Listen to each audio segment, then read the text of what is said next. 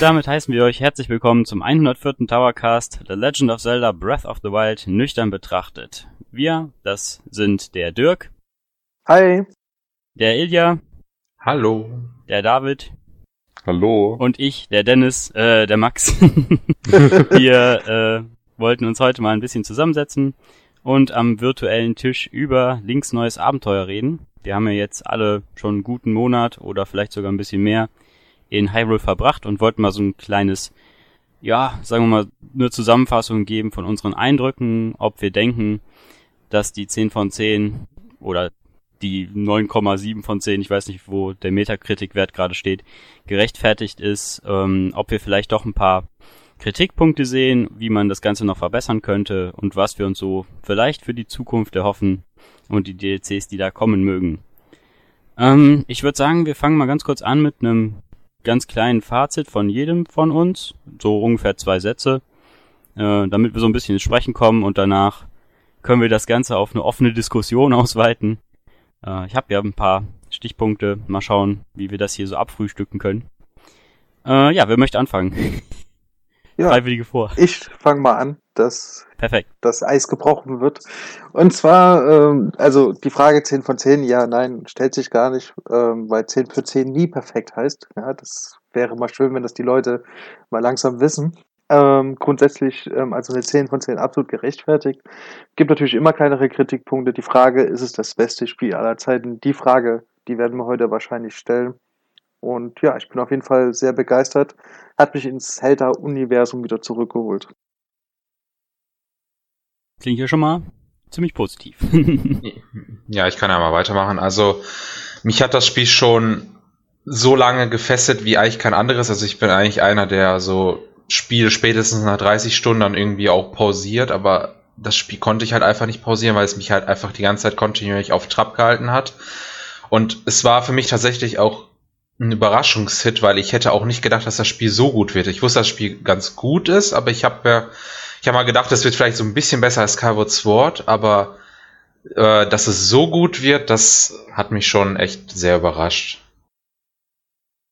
Ja, dann mache ich mal direkt weiter. Ich muss auch sagen, ich habe schon sehr viele Open-World-Spiele gespielt und ich habe auch noch keins erlebt, das mich so durchgehend gefesselt hat wie Breath of the Wild. Ich habe jetzt mittlerweile 140 Spielstunden und spiele immer noch ab und zu und äh, ich finde die Wertungen auf jeden Fall total gerechtfertigt. Ich finde, das Spiel hat viele Stärken, die man im Voraus gar nicht hätte eigentlich vorausahnen können. Also hat mich auch an vielen Stellen überrascht. Und es ist einfach richtig gut. Also eigentlich ziemlich alles in dem Spiel finde ich eigentlich ziemlich gut. Ja, ich glaube, dem würde ich mich anschließen, obwohl ich während meiner Spielerfahrung doch schon so ähm, innerlich irgendwie zerrissen bin, auch wenn sich das jetzt sehr hochtrabend anhört.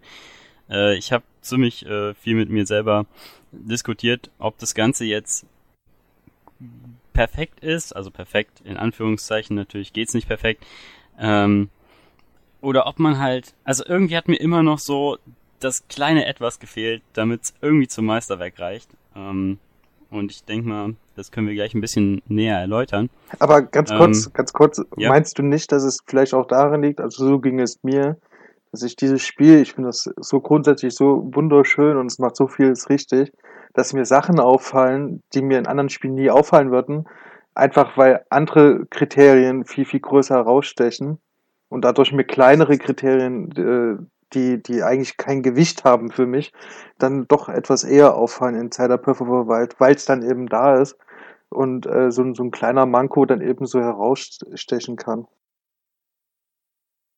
Ich weiß jetzt nicht ganz genau. Bei mir sind auf jeden Fall schon Sachen, äh, die ich so während meiner letzten ähm, Spiele, die ich so, so gezockt habe, sehr zu schätzen gelernt habe, aber die jetzt hier irgendwie nicht so aufgegriffen wurden. Deswegen war so der äh, der Fokus von mir am Anfang auf was anderem und deswegen war ich am Anfang auch so ein bisschen Okay. enttäuscht. Ähm, Kann es sein, dass du die Spiele von From Software meinst? ja, so ein bisschen. Ähm, okay. Also, äh, man könnte ja direkt einfach mal anfangen mit, ähm, mit den Gegnern, würde ich sagen, weil ich finde, dass ähm, erstmal relativ wenig Gegner in Zelda drin sind. Eine relativ kleine Auswahl an ein, ein einzigartigen Gegnertypen. Ähm, die haben dann zwar andere Farben, sind stärker, aber ich finde, so alles in allem hätte da irgendwie noch so ein bisschen mehr und auch vielleicht auch so regionale Unterschiede hätten für mich äh, sein dürfen. Und ähm, vielleicht auch so ein paar mehr World-Bosse. Also das ist quasi wie Mol Moldora heißt er, glaube ich, auf Deutsch, ne? Ja.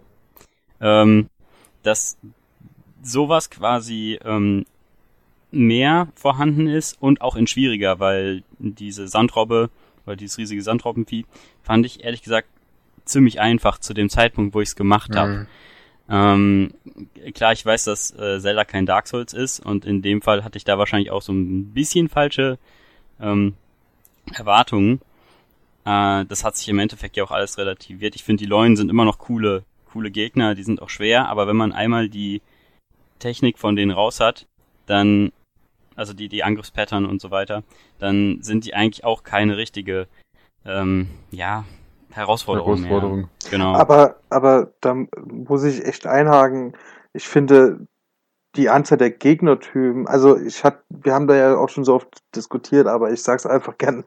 Ähm, ich finde halt, gerade bei den Gegnern ist es doch so, das wirkt für mich einfach ein bisschen auch getimter. Also ich habe früher in den früheren Zeiten, das hatte ich schon oft das Gefühl, dass ich hier gegen willkürliche Gegner antrete, die überhaupt keinen Bezugspunkt zur Story oder sonst was haben. Und hier wirkt das halt wirklich wie so eine, wie so eine Armee von Ganondorf. Wobei ähm, da die Frage ist, ob Ganondorf eine Armee führen kann. Der David hat mich ja schon ein bisschen gespoilert, dass das scheinbar nicht der klügste General, äh, Oberbefehlshaber ist. Aber nee, aber grundsätzlich wirkt das halt alles aus einem, einem Guss ähm, bei den, das wird, wir werden da später nochmal drauf kommen, denke ich, bei den Bossen auch, ähm, hat das halt immer den Nachteil, dass die natürlich dann auch gleich aussehen, aber so wirkt das alles wie eine Fraktion, wie eine Armee oder wie eine äh, genau kontinuierliche Bedrohung.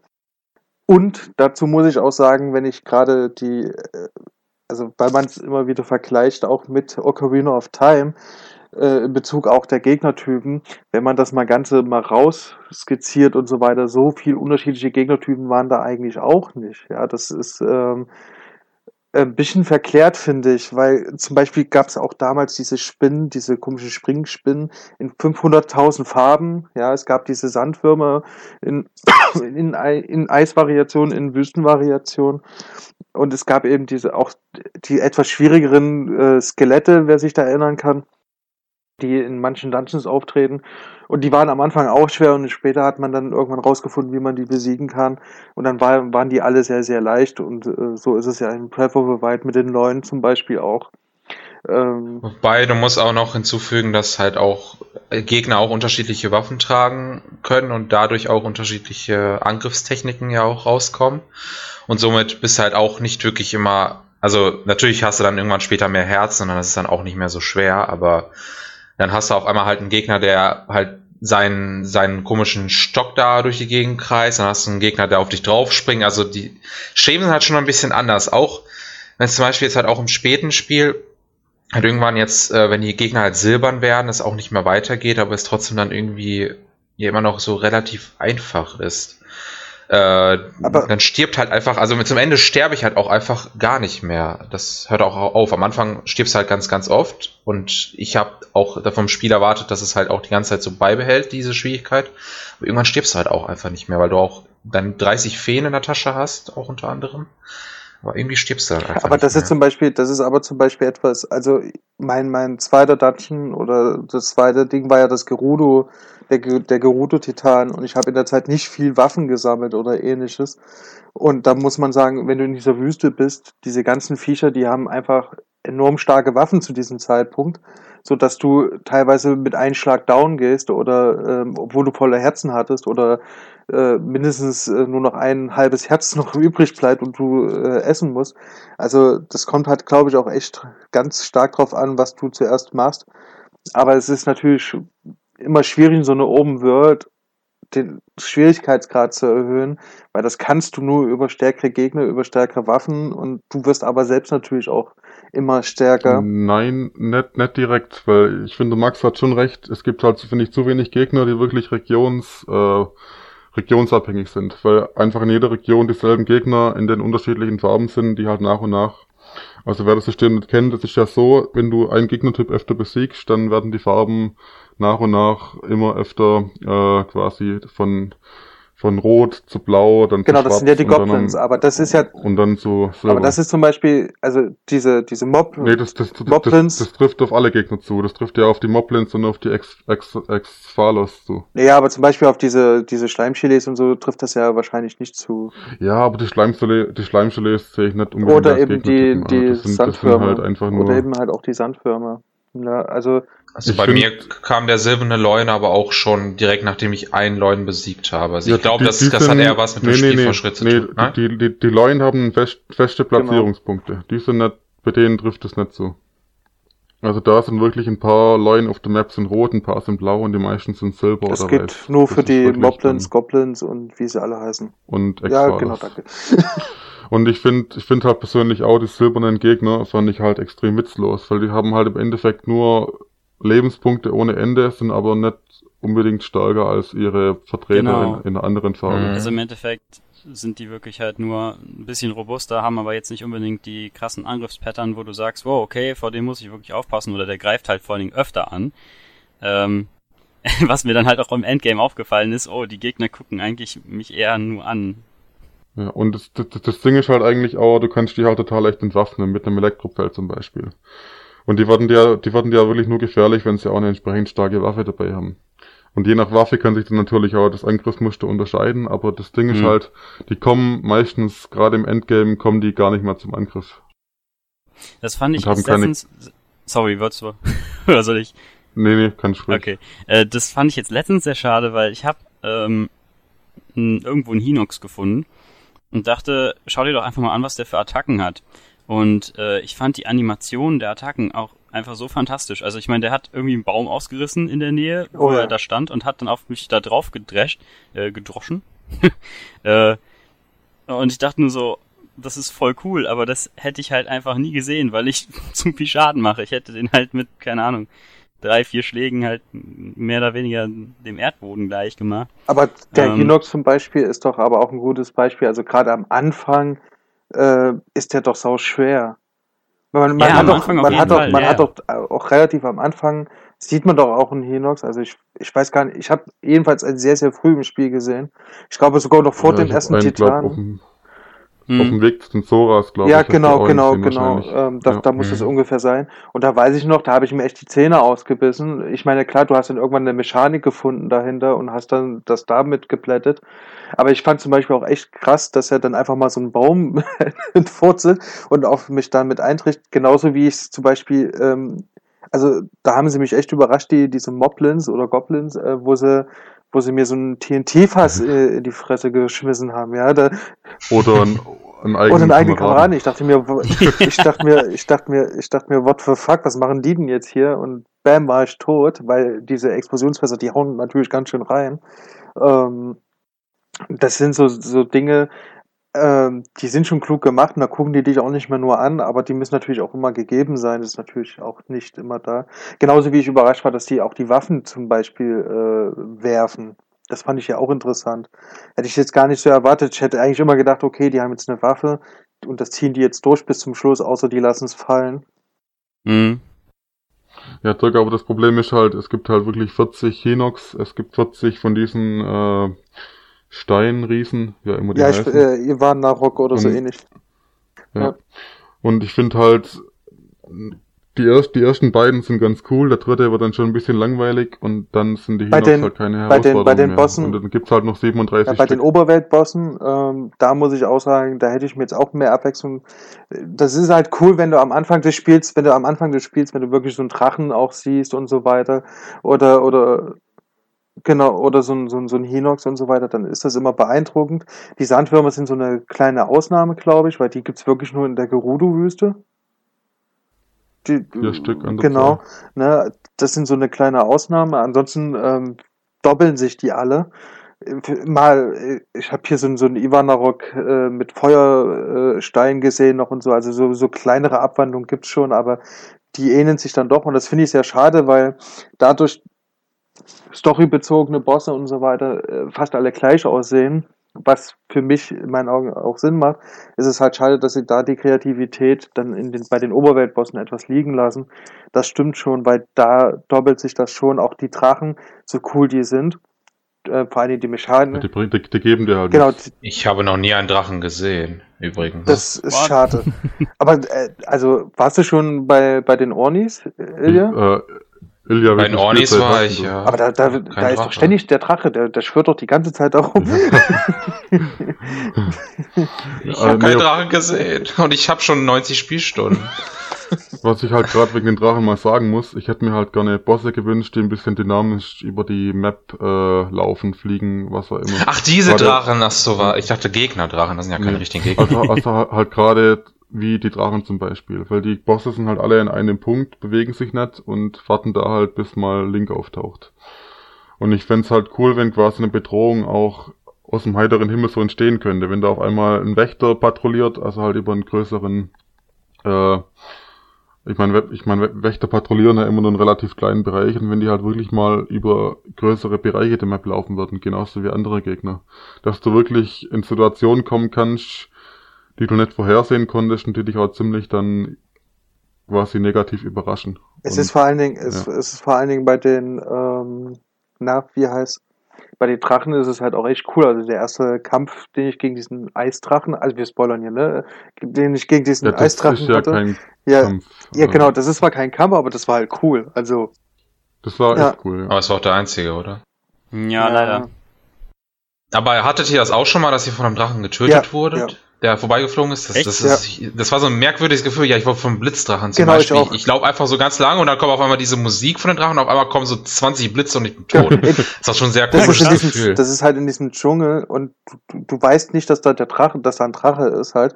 Und ich, ich will über so, so, ein, äh, so eine Klippe springen mit einem Kleider und von rechts höre ich was und sehe dann auch tatsächlich, dass da ein Drache auf mich zukommt und dachte mir aber auch nichts dabei und auf einmal äh, werde ich getroffen von irgendwelchen Blitzen, was mich dann auch gekillt hat. Es war ganz witzig, weil ich nicht damit gerechnet hätte, dass mich dieser Drache angreift. Fand ich auch sehr unfreundlich von dem, muss ich sagen. Ich meine, ich, mein, ich weiß halt noch, als ich zum ersten Mal so einen Drachen gesehen habe, da war ich gerade auf dem Plateau und wollte irgendwas farmen. Das war relativ früh, nach so vielleicht 20 Stunden oder so. Dann habe ich am Hylia-See gerade diesen Elektrodrachen rumfliegen sehen und hatte richtig Gänsehaut, wirklich. Aber dann halt, Ja, die auf sehen beeindruckend. Ja, Die sehen auch alle beeindruckend aus. aber halt Ja. im Endeffekt, aber im Endeffekt geben die, die Drachen halt fast gar nichts. Das sind halt nur so Farming-Material, wie auch Erze und so weiter. Genau. Und das finde ich halt ein bisschen schade. Was, was mich jetzt vielleicht äh, zu einem Thema überleiten lässt. Ähm, es sei denn, jemand möchte noch was zu den Gegnern sagen. Ich denke, wir sind eigentlich alle relativ äh, schlüssig äh, oder zum, zumindest Ein, ein, äh, ein, ein, damit ein, dann- ein Gegnertyp möchte ich schon nochmal ansprechen. Diesen Schreinen ah, ja, okay. ja diese Mini-Wächter, nenne ich es jetzt mal. Ich weiß gar nicht, wie die heißen. Diese. ja, ich glaube, jeder weiß, Ja, was. Nano-Wächter. Ja, genau, die Nano-Wächter. Okay. Und da genau. muss ich sagen, ähm, beim ersten Mal cool, beim zweiten Mal cool, ähm, aber gerade das mit den mehreren Schwierigkeitsgraden, ähm, das, Ja. da, da merkst du das mehr, finde ich, als bei den normalen Gegnertypen. Da erhöht sich ja wirklich nur die, die KP, also die, die Lebensenergie. Und Mhm. vielleicht haben sie Nee, noch nee, eine nee, andere, nee, vielleicht nee, haben sie auch noch eine andere nicht? Waffe. Gerade bei den Nano-Wächtern finde ich das ziemlich gut gemacht, weil die haben pro Schwierigkeitsgrad, es gibt Ja, ja, einfach mittel genau. und schwer, haben die eine Waffe mehr. Dann haben die ja bis zu, bis zu Ja, drei Richtig, Arme wollte ich mit gerade sagen, die haben dann halt noch äh, mehr Waffen, aber die, die Mechanik selbst ist trotzdem fast immer die gleiche. Also. Ja gut, die haben halt, mit jeder Waffe haben sie halt einen. Es gibt einen halt auch immer, Angriff es gibt drauf. halt auch immer drei Phasen. Es gibt dann eine Phase, wo er dich eigentlich fast nur mit den Waffen angreift, beziehungsweise diese Schleuderattacke macht. Später kommt dann diese, dieses Laserstrahl-Ding, was, äh, wo du dann kleiden kannst, theoretisch. Und am Ende kommt dann halt immer dieses, wa- was man von den Wächtern kennt, diesen, diesen mega Laserstrahl. Mega Laser. Ja, ähm, das, das finde ich halt auch schwach, weil wenn du am Anfang hast du richtig Probleme gegen den, weil du nicht weißt, wie der funktioniert, aber sp- spätestens beim zweiten, dritten Nee, weil du nicht Und das auch- hast. und das außerdem. ähm, und auch nicht genug Rüstung vielleicht. Ähm, aber wenn du dann den zweiten, dritten Mal machst und du hast dann auch die gewisse Waffenstärke, dann ist der total, total easy. Und jetzt, wo du mir das auch noch gezeigt hast, lieber David, mit dem Stasi-Modul, ist das Mhm. absolut lächerlich. Also das, ähm, Ja, und, und halt vor allem, ich verstehe halt nicht ganz die Platzierung von den verschiedenen Schwierigkeitsgraden. Ich meine, direkt vor Schloss Hyrule ist so ein Schrein und da ist einfach Ja, die so ein Nano-Wächter in einem leichten Schwierigkeitsgrad Die ist drin. in der Tat und, das, und, und, und dafür ist im Anfangsgebiet äh, bei dem Hateno-Dorf, ja, was du relativ am Anfang besuchst, ist gleich ein Schrein äh, auf der Schwierigkeitsstufe mittel und schwer. Also hast gleich zwei Schreine, ähm, mit so einem Kampf. Aber das finde ich eigentlich gar nicht so schlecht. Ich meine, dann kommt man halt als Spieler auch. Also, dass direkt am Schloss eine leicht ist, finde ich seltsam auch. Aber jetzt zum Beispiel direkt neben Hateno, dass das, ähm, dass da eine schwere ist, finde ich, oder eine mittlere finde ich eigentlich. Die Art des Schwierigkeitsgrades finde ich sowieso sehr willkürlich. Also ich, ich sag's immer wieder, äh, wir kommen ja auch nochmal später, aber auch bei den Titanen und so weiter, da habe ich das Gefühl, dass die Ornis eigentlich so das Einstiegsgebiet sein sollen, was aber von der Anordnung her keinen Sinn macht, weil du theoretisch erst die Zoras machst, weil das eben am nächsten ist am Anfangsgebiet mhm. und danach äh, vielleicht noch die Gerudos, die auch noch relativ einfach sind, aber ja, das ist halt sehr komisch. Also die Ornis hätte ich jetzt, wenn ich die Karte abgeklappert hätte, und nicht äh, nach meinem eigenen Gustus äh, das abgelaufen wäre, hätte ich die Onis echt zum Schluss gemacht. Und das finde ich halt sehr merkwürdig platziert. Ja, ich finde, da können genau. wir nachher auch mal drüber reden, welche Reihenfolge mir das Ganze angegangen ja, auf jeden Fall. Ob genau. sich das das, das, das ist übrigens auch wichtig, das habe ich auch festgestellt. Also viele hatten das Masterschwert, ich habe das Masterschwert ja wirklich erst nach den Titanen gehabt. Das, äh, manche hatten das schon nach dem dritten Titan oder so. Äh, ich, ich habe schon noch einen zweiten. Das ja. macht natürlich auch nochmal einfacher. Ja, das ist muss man. Ja, das Masterschwert gibt dir aber fast gar nichts. Ja, aber wenn du das Masterschwert hast, hast du ja 13 oder mehr Herzen. Ne? Also das ist schon ein Vorteil. Ja, okay, ich meine, da wir jetzt eh direkt dabei sind, dann können wir ja eigentlich auch mit Schwierigkeitsgrad und vielleicht äh, unseren eigenen Spielerlebnissen ein bisschen äh, weitermachen. Also äh, ich persönlich habe äh, Zoras zuerst gemacht, dann Goron, dann Gerudo und dann ähm, die Orni. Äh, muss sagen, dass mir die ersten beiden vom Schwierigkeitsgrad eigentlich relativ gut gefallen haben. Die waren halt so typische Zelda-Bosse. Da war nicht wirklich eine Herausforderung. Man hat die Mechanik ganz klar erkannt und äh, ich fand auch beide Titanen an sich sehr cool. Vor allem die Rätsel fand ich sehr, sehr gut. Ähm, vielleicht ein bisschen kurz, aber ähm, an sich fand ich das, also finde ich das System sehr cool. Der Gerudo-Boss hat mir schon wesentlich mehrere äh, Probleme bereitet. Obwohl ich auch jetzt im Endeffekt gar nicht so genau weiß, warum. Weil ähm, ich mit vielen Leuten gesprochen habe, die gesagt haben, hä, so schwer ist der gar nicht. Äh, war wahrscheinlich einfach nur meine Unfähigkeit. Und äh, dementsprechend fand ich den aber auch cool. Also weil ich nicht genau wusste, was ich da machen musste und halt eben einfach mal diese Herausforderung hatte. Äh, bei den Ornis fand ich es dann wieder ein bisschen leicht, obwohl die Boss-Mechanik sehr cool war. Ich weiß nicht genau, wie ihr das seht. Also ja. an die Bossmechaniken kann ich mich zum Großteil gar nicht mehr so erinnern, weil ich habe es meistens so gemacht, dass ich halt Pfeile ins Auge geschossen habe und dann äh, draufgeschlagen habe ein paar Mal. Die Ausnahme ich glaub, war nur. Das geht bei jedem, ne? Die, die Ausnahme war nur der Geron-Titan mit dem Feuerschild. Da du ja mehrere Ansätze, wie du das, dieses Schild äh, brechen kannst, indem du eine Bombe reinwirfst, indem du die Feuerkugel mit dem Schild zurückreflektierst. Und also die Bosse generell in, in dem Spiel finde ich wirklich ziemlich schlecht, muss ich leider so sagen. Weil ich finde, ich finde schade, dass die kein individuelleres Design haben, wie man das eben so kennt aus der Zelda-Reihe, weil ich finde die Boss-Designs bisher eigentlich immer richtig gut. Und äh, ja, ich finde sie einfach langweilig irgendwie. Die waren auch in Zelda-Teilen auch mal ziemlich gut inszeniert. Das war ja jetzt hier ja. einfach ja, so genau. halt einfach, der war da und super, dann hat er halt zum Beispiel entweder seinen Wind oder seinen Blitze oder so geschossen, aber es war jetzt halt einfach nichts ich mein, Besonderes. Die, die Bosse in Zelda waren nie besonders schwer, aber die waren halt, wie Ilya sagt, immer gut inszeniert und das hat's halt irgendwie immer so ausgemacht und die in Breath of the Wild kamen mir halt so ein bisschen austauschbar vor. Genau ja, aber, also ich verstehe halt, was sie damit bezwecken wollten, halt dieses, ähm, dass es halt so Flüche von Ganon sind und dass die ja auch ähnlich aussehen, ist ja dann irgendwo auch klar. Aber man hätte vielleicht doch noch ein bisschen mehr äh, Kreativität walten lassen können und auch so ein bisschen mehr ausbauen, das ganze Konzept vielleicht. Vielleicht da ein bisschen elementarspezifischer. Ja, genau, meine, genau, das meine ich auch. Also ich habe mit dem Sora-Titan angefangen, habe danach den Gerudo-Titan gemacht und dann am Ende dann danach den Orni und dann zuletzt den von den Geron. Ich habe auch so den Weg gewählt. Ich fand die ersten beiden Titanen fand ich richtig gut. Ich meine, ich finde die Rätsel eigentlich in allen richtig gut. Aber dann halt die, der von den Orni und von den Kronen finde ich halt um einiges belangloser als die ersten ich würd, beiden. Ich würde gar nicht sagen, hab. also das Problem ist, also ich habe ja denselben Weg wie David. Das Problem ist, ähm, wenn du den Zora und den äh, Gerudo-Titan als erstes machst, das sind glaube ich auch wirklich die komplexeren Titanen beziehungsweise die schwierigeren Rätsel.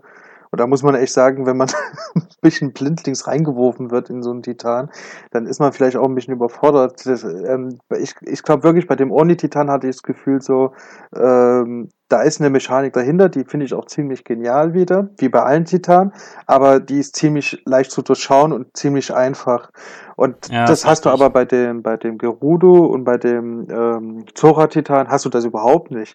Du wirst da reingeworfen und du weißt überhaupt nicht so richtig, äh, was du meinst. Und dann verstehst du dann ungefähr, wie das funktioniert, aber du musst dann trotzdem erstmal das Rätsel lösen, was dann auch nochmal eine, eine ziemlich harte Nuss ist. Also in dem Gerudo-Titan war ich keine Ahnung, wie, wie Stunden. Und Ja. Da stand, Ja. da stand ich oft in dem mittleren Raum und habe einfach nur gedacht, äh, was Also ich die da, das habe ich nicht Mhm. verstanden, äh, oder nee, nicht verstanden ist falsch, aber ich habe nicht dann gecheckt, wie das Rätsel funktioniert. Da muss man auch echt gucken und es hat auch echt Spaß gemacht. Und bei dem Gerudo, äh, bei dem Oni-Titan ist es halt wirklich ziemlich simpel, ziemlich selbsterklärend. Ich muss sagen, der äh, äh, Goron-Titan, den habe ich gar nicht mehr so in Erinnerung. Ich weiß, ach doch, das war diese Echse, die sich dann immer gedreht hat. Dann, genau. Ähm, das war Ja. auch eigentlich genial, das, äh, aber auch ziemlich einfach und selbsterklärend. Also du kamst dann immer, vor- es hat sich selbst erklärt, diese Rätsel. Also ähm, das war der Unterschied. Es wurde halt auch kaum genutzt. Es gab halt das eine Rätsel mit dieser Kugel, glaube ich, die du da vom Ober, von der Oberseite des Titan nach unten Bei dem Gerudo jetzt. Äh, Goron meinst du? Ja. Mhm. Nee, nee, bei Das dem. Goron-Titan, ja. Aber ich finde gerade die ersten beiden Titanen, also Zora und Gerudo, die haben das ganze System immer erweitert und Ja, immer das noch stimmt. komplexer Also, gestaltet. das meine ich halt, man merkt irgend, also ich habe das Gefühl, dass der, der Oni und der Goron-Titan, das sollten so die, die, die Starter äh, Dungeons sein. So, so wirkte das auf mich, weil die waren auch kurz, die waren relativ schnell durch, die, die Bosse waren einfacher. Ähm, weil ich fand übrigens, lieber Max, den Gerudo-Boss fand ich auch sehr schwer, der David fand den ja auch easy. Ähm, man muss dazu sagen, der hat natürlich am Anfang eine ziemlich einfache Mechanik, die muss man durchschauen, dann ist der auch leicht. Aber diese, diese Stelle mit diesen, mit diesen Blitzen, äh, wo du mit Magnetmodul, Gerade Oh das ja. fand ich total das war einfach. an sich einfach. Das Problem ist, du musstest diese Dinger jedes Mal erwischen. Ich, ich habe mit Magnetmodul diese, diese Splitter nicht erwischt. Ich, Ja, vielleicht, vielleicht stand ich auch einfach richtig, weil ich dann nicht unten an dem Raum, der äh, gewölbt war, sondern ich ja, stand auf so einer Plattform das ist drauf. übrigens etwas, was mich echt störte an den ersten zwei Titanen. Bei den ähm, äh, Goron und bei dem Odin ging das noch. Aber bei den ersten zwei Titanen waren die Bossgegner, fand ich auch ziemlich scheiße aufgrund äh, der Ebene, auf der man ist. Also wenn du, wenn du wirklich Pech hattest, also gerade bei den Gerudo-Titanen kann ich mich erinnern, dann habe ich den Gegner nach dritten, vierten Mal scheitern, habe ich den echt auf eine andere, äh, in einen anderen Raum gezogen, sozusagen, als habe ihn da hingezogen, weil ich, äh, naja, ich bin einfach hingelaufen. Der verfolgt dich dann ja. Du, du meinst Ja, wegen, der, Kamera, aber Kamera. auch, äh, weil, weil du dich nicht frei bewegen Ah, konntest. okay. Aber ich muss zugeben, ich habe das äh, Gerudo Titan, also den, den Bossgegner, überhaupt gar nicht durchblickt. Das am Ende, ich habe das Schema überhaupt nicht verstanden. Ich habe dann einfach nur mit Stasis drei Pfeile geschossen und dann ist er umgefallen. Das war so meine Taktik. Weil ich einfach überhaupt nicht gecheckt habe. Weiß ich nicht. Warum? Ja, ich habe, glaube ich, auch ein bisschen länger gebraucht. Auch vor allen Dingen die erste Phase, die habe ich irgendwie gar nicht durchschaut. Ich glaube auch bis heute nicht, ehrlich gesagt. Was muss man da genau Ja, machen? die Ich erste Phase ist eigentlich, einfach du musst nur aus, nee, du musst eigentlich nur Pfeile ausweichen. schießen. Er hat halt eine Attacke, wo du ausweichen musst. Okay, dann- Das habe ich auch erst nicht kapiert, erst beim zweiten Mal. Und dann habe ich eine Platte. Ich hatte wirklich nur in der zweiten Phase mit diesem Elektrozeug hatte ich Probleme. Und auch nicht, weil ich es nicht verstanden habe, Mhm. sondern einfach nur, weil ich diese Dinger nicht erwischt habe mit dem Magnetmodul. Ja, die waren sehr klein, das ist richtig.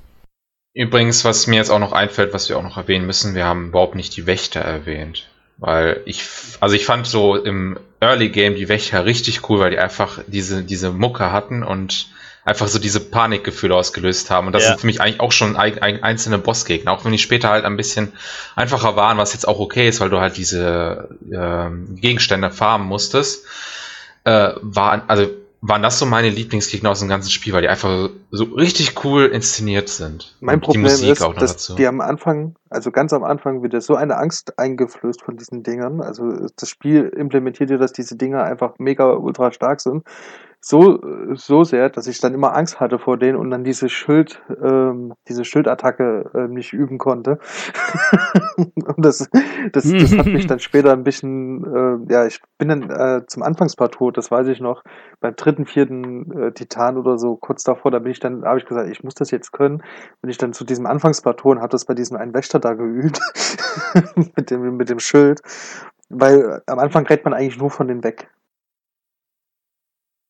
Ja, ist richtig. Und irgendwann kommt man dann nach Akala, bekommt ja. die Pfeile und denkt sich, what? Naja, aber ich muss halt auch sagen, äh, ich hatte ja auch ziemlich lange Angst vor denen, sicher so 70, 80 Stunden circa. Aber dann habe ich halt irgendwann mal einen besiegt, habe gemerkt, dass ich genau. die Beine abschlagen ja. kann und seitdem ja. hatte ich halt keine Angst mehr vor denen, weil die an sich halt auch relativ witzig. Und das ist mir echt bei dem, so da ist auch eine lustige Geschichte tatsächlich dabei, ähm, bei den Goronen ähm, habe ich da so einen Wächter auch gesehen und habe den, hab den gemerkt, ey, man kann den ja die Beine abschlagen, das habe ich vorher nie gemacht und äh, es war aber witzig, weil dadurch ist das Vieh in so eine Lava gesungen, dadurch äh, explodiert die Explosion hat mich halt auch mitgerissen, so bin ich dann doch auch noch mitgestorben. Ich habe ich hab mich, ich hab mich für eine Sekunde gefreut, dass ich dieses Vieh besiegt habe, weil ich noch nie so einen Wächter besiegt habe. Und dann explodiert das und nimmt mich in den Tod mit, das, das, da habe ich wieder geweint. Das klingt ein ja, bisschen nach Vater finde ich. ja. Ich finde auch genau, genau an dem Punkt äh, mit den Wächtern hätte man auch noch ein bisschen mehr rausholen können. Einfach, ähm, noch einen anderen Gegnertyp vielleicht einführen. Einfach vielleicht einen, einen, großen Wächter, der dann halt eben nicht so leicht zu besiegen ist, wo man wirklich, keine Ahnung, 10, was 20 ich, Was ich auch noch nicht besiegt habe, waren äh, diese, diese fliegenden Wächter, diese mit, äh, äh, die finde ich auch mhm. echt ziemlich ekelhaft, ehrlich gesagt. Ja, die sind, obwohl Bombenpfeile. Aber die verfolgen dich doch einfach nicht. Das ist irgendwie langweilig. Die bleiben an ihrer Stelle stehen. Wenn du weggehst, dann sind die einfach weg. Die, die laufenden ja, Wächter, die haben dich ja noch, sind mit dir mitgelaufen, ja, bis du ganz weit weggelaufen bist. Die laufen übrigens sehr lange mit. Ja. Ich finde, denen fehlt es aber auch ein bisschen an verschiedenen Attacken. Weil die haben ja im Endeffekt nur ihren Laserschuss. Und, und da hätte ich mir gewünscht, dass nichts. man aus die, äh, dass man die Nano-Wäsche zum Beispiel mit denen vermischt hat, dass die dann auf einmal auch noch Waffen haben. Plus halt gro in groß. Oder dass sie halt mit ihren Beinen angreifen oder so, ja. je nachdem. So ein panzerfahrender Wächter, der so alle Bäume umfährt. Einmal durch Hyrule flügt. Schneise der Vernichtung hinterlässt. Ähm, aber das ist auch, muss, man muss aber trotzdem auch noch mal hinzufügen, das ist alles Meckern auf ja. hohem Niveau, ne? Ja, auf jeden Fall. Hier. Also für die, die halt so den Anfang gerade einfach übersprungen haben, das ist einfach alles hier. wir meckern hier zwar die ganze Zeit, aber wir lieben das Spiel trotzdem. Also es ist halt, ähm, genau diese. Ich muss dazu ähm, auch sagen, alles, was ich ja. auch kritisiere oder kritisieren kann, wie zum Beispiel, also wir haben von uns das Art-Design der Bosse kritisiert, mache ich ja auch. Ähm, ich verstehe aber, warum es gemacht wird. Also, und das, ich, ich bin also, ich diskutiere da gerne auch mit mir selbst teilweise, äh, weil ich selbst nicht so richtig weiß, was ich davon halten soll. Auf der einen Seite habe ich genau. habe ich es eigentlich gern wie in Ocarina of Time, diese Bosse, die mir immer in Erinnerung bleiben werden. Ja, das habe ich jetzt hier nicht im Breath of the Wild. Auf der anderen Seite muss ich auch sagen, ähm, ich finde es gut, dass das Universum Zelda eine gewisse also ich, ich habe immer das Gefühl gehabt, es gibt keine Fraktion in Zelda. Und auch alles von, von Ganondorf und so weiter, der, der hat halt irgendwelche Monster, aber äh, die könnten jetzt auch normal, also gerade in Ocarina of Time war es ja oft so, dass die Monster einfach den Todesberg zum Beispiel besudelt haben oder so, solche Geschichten. Ja, das ist, dass das gar nicht, dass das gar nicht von Ganondorf ausging. Und das finde ich jetzt hier schön, dass Ganondorf wirklich äh, der zentrale Mittelpunkt ist, der das alles, äh, ähm, ja, auch mit diesem Schleim, das wird auch kritisiert, dass das immer gleich aussieht. Da denke ich mir immer, das ist doch geil, dass man da eine Hintergrundgeschichte hat. Dass es nicht einfach heißt, Jo Ganondorf, der hat hier einen Drachen reingesetzt und jetzt ist der Todesberg hier am Ausbrechen. Nee, da ist wirklich, ähm, äh, Ganondorf hat da eine Mechanik dahinter und, und eine Taktik und das finde ich eigentlich ganz cool. Weil, äh, Dirk, aber mal eine Sache, bevor dir alle Zelda-Fans in den Kommentaren den Kopf abreißen. In Breath of the Wild gibt es ja, kein Ganondorf, okay. das ist nur Ganon. Ja. Ja. hör, hör, am besten auf. Nein, ich finde übrigens Ocarina ähm, of Time, das ist für mich bis heute ein unerklärtes Rätsel, dass Ganondorf ähm, Gerudo sein soll. Das äh, finde ich interessant, dass er Als, Ja, Aber das hat, glaube ich, so einen Hintergrund, dass alle 100 Jahre bei den Gerudos ein Mann geboren wird. Oder und dann kommt dann, so. und dann der- kommt dann jemand wie Ganondorf raus. Dann weiß ich, warum die Gerudos so eine Abneigung bei Männern haben. Aber okay. Ja, aber du musst halt denken, der Mann, der Gerudo, der muss ja ziemlich stark und mächtig sein, weil es mit, bei so vielen starken Frauen, der muss sich ja irgendwie behaupten können. Also, Ja, aber ist es jetzt Ja. so, die Gerudo finden jetzt einen Mann irgendwo in der Außenwelt und dann kriegen die immer eine Frau oder was? Das habe ich. Ich glaube, das sollte man nicht Äh. hinterfragen. ja, ich glaube, wir machen einen zweiten Podcast. Wie pflanzen sich Gerudos fort? ähm, genau. Das ist ein Fantasy-Universum, Ja, ne? das äh, muss man hier echt betonen. Das ist ein Fantasy-Universum und da ist, sind Dinge, ja, eben. genau, Man muss das sind Dinge möglich, erklären. die in der echten Welt nicht möglich sind. Richtig. Ja, äh, da wir ja jetzt über Schwierigkeitsgrad so ein bisschen gesprochen haben und auch über die verschiedenen Monstertypen, ähm, was mir ungefähr ab der Hälfte, würde ich sagen, des Spiels aufgefallen ist, am Anfang hat man eigentlich sehr wenig Ressourcen zur Verfügung und man hat sehr wenig Waffen zur Verfügung und man denkt die ganze Zeit, oh mein Gott, wenn das Schwert jetzt kaputt geht, was mache ich, äh, was mache ich dann, wo bekomme ich die neuen Waffen her? Ähm, ab einem gewissen Punkt wird man einfach von dem Spiel zugestopft, finde ich, mit Waffen und mit anderen Utensilien, mit Kochzutaten vielleicht nicht unbedingt, je nachdem, was man da genau kochen möchte. Was das allerdings für mich ähm, auslöst, ist, dass wenn ich jetzt in einen Schrein gehe und äh, dann Rätsel löse und dann am Ende halt quasi auch eine, eine Truhe bekomme oder so und die dann aufmache und da ist dann eine Waffe drin, dann sage ich, cool, noch eine Waffe. Aber ich kann die nicht tragen. Und die ist schlechter als die, die ich jetzt schon hab. Also schmeiß ich die halt weg. Oder lass die da. Und das fand ich teilweise so ein bisschen, ja, unbefriedigend. Ich weiß Das nicht, ist auch das so ein seht. Ding mit den Waffen. Äh, die Waffenplatzierung finde ich sehr merkwürdig manchmal. Also ich habe manchmal äh, in, in so ganz leichten Sachen äh, eine richtig geile Waffe, die, die meine Waffen alle überstrahlen würde. Und dann gibt's aber auf einmal in, in Gebieten, wo ich glaube, wo man eigentlich erst später hingehen sollte und wo es richtig schwer wird, äh, gibt's dann immer so Pille-Palle-Sachen oder teil- äh, schlechte Waffen. Fünf da, Pfeile. da redest, redest du gerade von Truhen oder Truhen, redest du gerade von Waffen, die Truhen, einfach rumliegen? Rede ich wirklich. Okay. Also ich finde, Ja. die Truhen äh, sind manchmal sehr komisch platziert. Auch in den Dungeons gibt's manchmal äh, Waffen. Also ich habe zum Beispiel in dem ähm, Goron-Titan, das finde ich auch witzig, weil das muss man erklären, in dem äh, Goron-Titan finde ich eine Keule in der Truhe. Also eine Holzwaffe auch noch, die dir total nichts bringt, weil du Mhm. nämlich beim Endgegner draußen kämpfst und ähm, alle Holzwaffen verbrennen. Ähm, äh, Das, das ist in der Tat das- interessant. Das verstehe ich nicht. Warum, warum ist in so einer Truhe eine, eine, eine, eine erstmal eine sinnlose Waffe, eine Keule, die ist zwar sehr stark, die hat irgendwie äh, einen sehr hohen Angriffswert, aber nichtsdestotrotz sind die schnell kaputt und die bringen dir in diesem Dungeon auch erst recht nichts. Also das hätte man ein bisschen geschickter platzieren können, dass das auch ein bisschen mehr zusammenpasst. Ja, das wirkt in der Tat alles ziemlich random. Ich meine, am Anfang freut man sich über jede Truhe, die man findet, wenn man auch Pfeile braucht ohne Ende und kein Geld dafür hat. Aber wirklich ab einem gewissen Zeitpunkt sind die Truhen und alle Waffen darin immer nur so ein bisschen, ja, überflüssig, weil man von Gegnern sowieso bessere Waffen Also das bekommt Einzige als aus ist, äh, ich freue mich immer über Waffen in solchen Truhen, die so einen Effekt noch mit, mit sich bringen. Äh, Eislanzen, genau, Du zum meinst die Beispiel. Äh, Elementarwaffen. Genau, genau. Also über die freue ich mich so tatsächlich, Kram. aber Ja. alle anderen Waffen sind meistens schlechter oder äh, ähm, absolut sinnlos. Und in den Dungeons, die Waffen, die finde ich alle sehr fragwürdig. Und das finde ich halt jetzt auch so ein bisschen schade, weil ab einem gewissen Punkt habe ich dann gesagt, okay, warum soll ich eigentlich noch in Schreine gehen? Weil ich habe genug Herzen, ich werde nicht mehr von den Gegnern getötet und wenn, dann ist es eh ein One-Hit-Kill, den kann ich wahrscheinlich Ah, du brauchst immer doch Ausdauer. Ja, okay, Ausdauer habe ich ja. ja, habe ich ja die Kletterrüstung. Ah nee, die zieht, glaube ich, trotzdem gleich wie Ausdauer, ne? Nee, nee, wenn du das Set hast, dann ist das bei einem Sprung nur noch die Hälfte. Ah, krass, Kannst du so okay. einen Kletter Klettersprung machen, dann wird nur noch die Hälfte abgezogen. Aber das, das ist dann halt so, ja, warum soll ich in den Schrein gehen, wenn ich doch eh eigentlich schon so gut bin, dass ich Ganon killen kann und eigentlich alles hier dem Erdboden gleich machen kann. Äh, klar möchte ich die Rätsel irgendwie sehen und auch lösen. Und Aber- Teleportationspunkt anschalten. Ja, Ja, da genau. du die Schreine aber nicht lösen. Da musst du nur die Schreine aktivieren. Aber zumindest diese Kampfschreine schwer habe ich zum Beispiel jetzt immer noch auf der Karte so, weiß nicht, drei Stück offen, weil ich einfach diese Waffen da haben möchte, aber ich habe einfach, ich habe einfach keinen Slot dafür frei. Hm.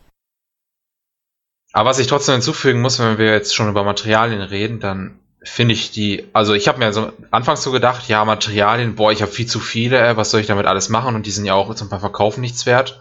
Und dann auf einmal kam eine Fee und die wollte auch irgendwie auf einmal alles haben. Und dann hat man irgendwie nie genug bei der Fee gehabt, äh, beim zweiten oder dritten Upgrade. Und das hat mich irgendwie doch überrascht. Irgendwie habe ich doch gemerkt, dass ich, dass Materialien doch wichtiger sind, als ich dachte. Weil am Anfang dachte ich mir, ja, gut, krieg ich dafür nichts. Ich habe 150 äh, Hörner von, von den Goblins. Das, was soll ich damit machen?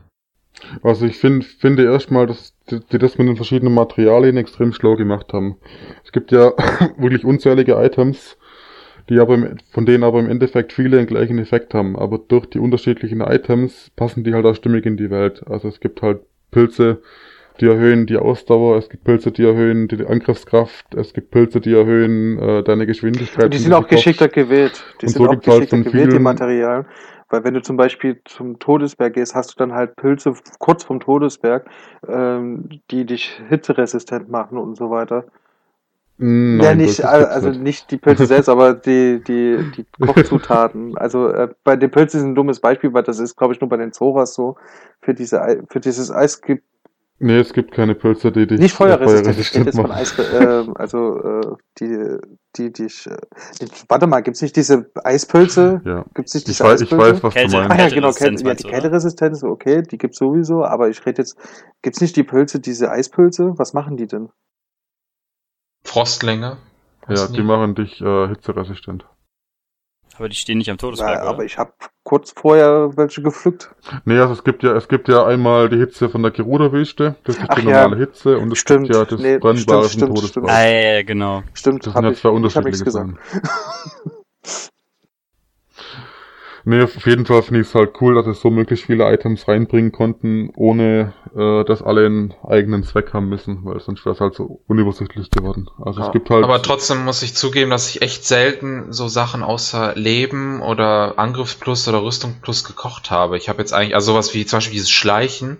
Du kriegst auch direkt am Anfang in Kakariko deine Schleichrüstung hinterhergeschmissen, wenn es das Geld hat. Hast Ja, es ist halt die Frage, ob du halt die Schleichrüstung aufwerten willst und ob du auf oder ob du auf einen anderen Effekt, einen anderen Effekt verzichten willst. Ich finde es immer so ein Abwägen, ob du jetzt gerade Medizin brauchst oder ob du gerade eine Rüstung brauchst. Hast du wirklich alle Effekte Also ich ja. genutzt? Also ich habe damals? Ich habe zum Beispiel in dem in dem He Hebra-Gebirge, da ist ja alles, das ist ja so eine Eisregion, da hat, hatte ich halt meine glatte Rüstung an und habe halt dafür dann so eine doppelte Kälteresistenz eingeworfen, damit ich halt mit meiner glatte Rüstung klettern kann, ohne da Schaden durch die Kälte zu bekommen. Ich hätte mir auch die Orni-Rüstung anziehen können, aber ich wollte es halt lieber so rum machen. Das, das System an sich finde ich auch echt super. Ich finde es vor allem auch Ähm, super, dass, dass das, das- nicht in macht das Arbeit halt- ausartet. Also es ist jetzt nicht so, dass man stundenlang fahren muss, um eine Rüstung zu bekommen. Da hatte ich nämlich ein bisschen Schiss vorher. Also du Äh, musst schon, Ja, bei späteren aber schon. Also ja, aber vor allem farmst du nicht diese- in dem Spiel, vor im allem die, Spiel, also ich hab, ich war noch nie Farm. Was mich halt gestört hat, waren vor allem die Drachen, weil ich musste halt für die Rüstung der Wildnis musste ich halt von jedem Drachen, von allen Teilen, die sie haben, also äh, Ja. Klauen, Hörner, Zähne und Schuppen, musste ich halt jeweils von jedem Drachen zwei Stück haben. Und das hat ewig gedauert. Ja. Und das war einfach nur pu pure Langeweile. Was ich jetzt allerdings nochmal kurz aufgreifen möchte, ist der äh, Punkt von Ilja, weil habt ihr wirklich Schleichen benutzt? Ja. Wann? Einmal da in dem Wald bei der Prüfung von dem Krog Ah, okay, ja. und einmal zum Fangen Ich von nutze Insekten. Schleichen auch ganz, ich Ah, okay. Sch- Schleichen auch ganz gern, um diese Boblins, wenn sie schlafen, auszuschalten. Geschwindigkeitserhöhung, habt ihr das mal genutzt? Ich Ja, habe das ich noch hab nie das- genutzt. total oft genutzt. Das war mein Lieblingstrank. Immer dreifache Geschwindigkeitserhöhung, weil ich habe halt nie ein Pferd benutzt. Das habe ich, ja, das hab ich in der Tat auch häufiger benutzt, einfach wenn man durch die äh, Wildnis da stapft. Das fand ich schon sehr praktisch. Nur Nee, gerade gerade nochmal zu dem, gerade zum Schleichen nochmal. Ich musste mal Ausdauerkäfer farmen. Also diese gelben, die an Bäumen sitzen und relativ schnell Mhm. wegfliegen. Und da ist halt so ein Schleichtrank wirklich äh, ein Segen. Ich habe die zu- von Terry auch zu- gekauft. War Auch zum. Beispiel Ja, bei den genau. Gorun äh, kann ich mich erinnern, musstest du doch, um diese Rüstung zu bekommen, diese Eidechsen sammeln. du konntest die Rüstung auch kaufen, ich weiß. Ähm, aber äh, du konntest genau diese Rüstung, aber Ja. du brauchst auch viel Rubine, aber zu den Rubinen kommen wir bestimmt auch gleich noch.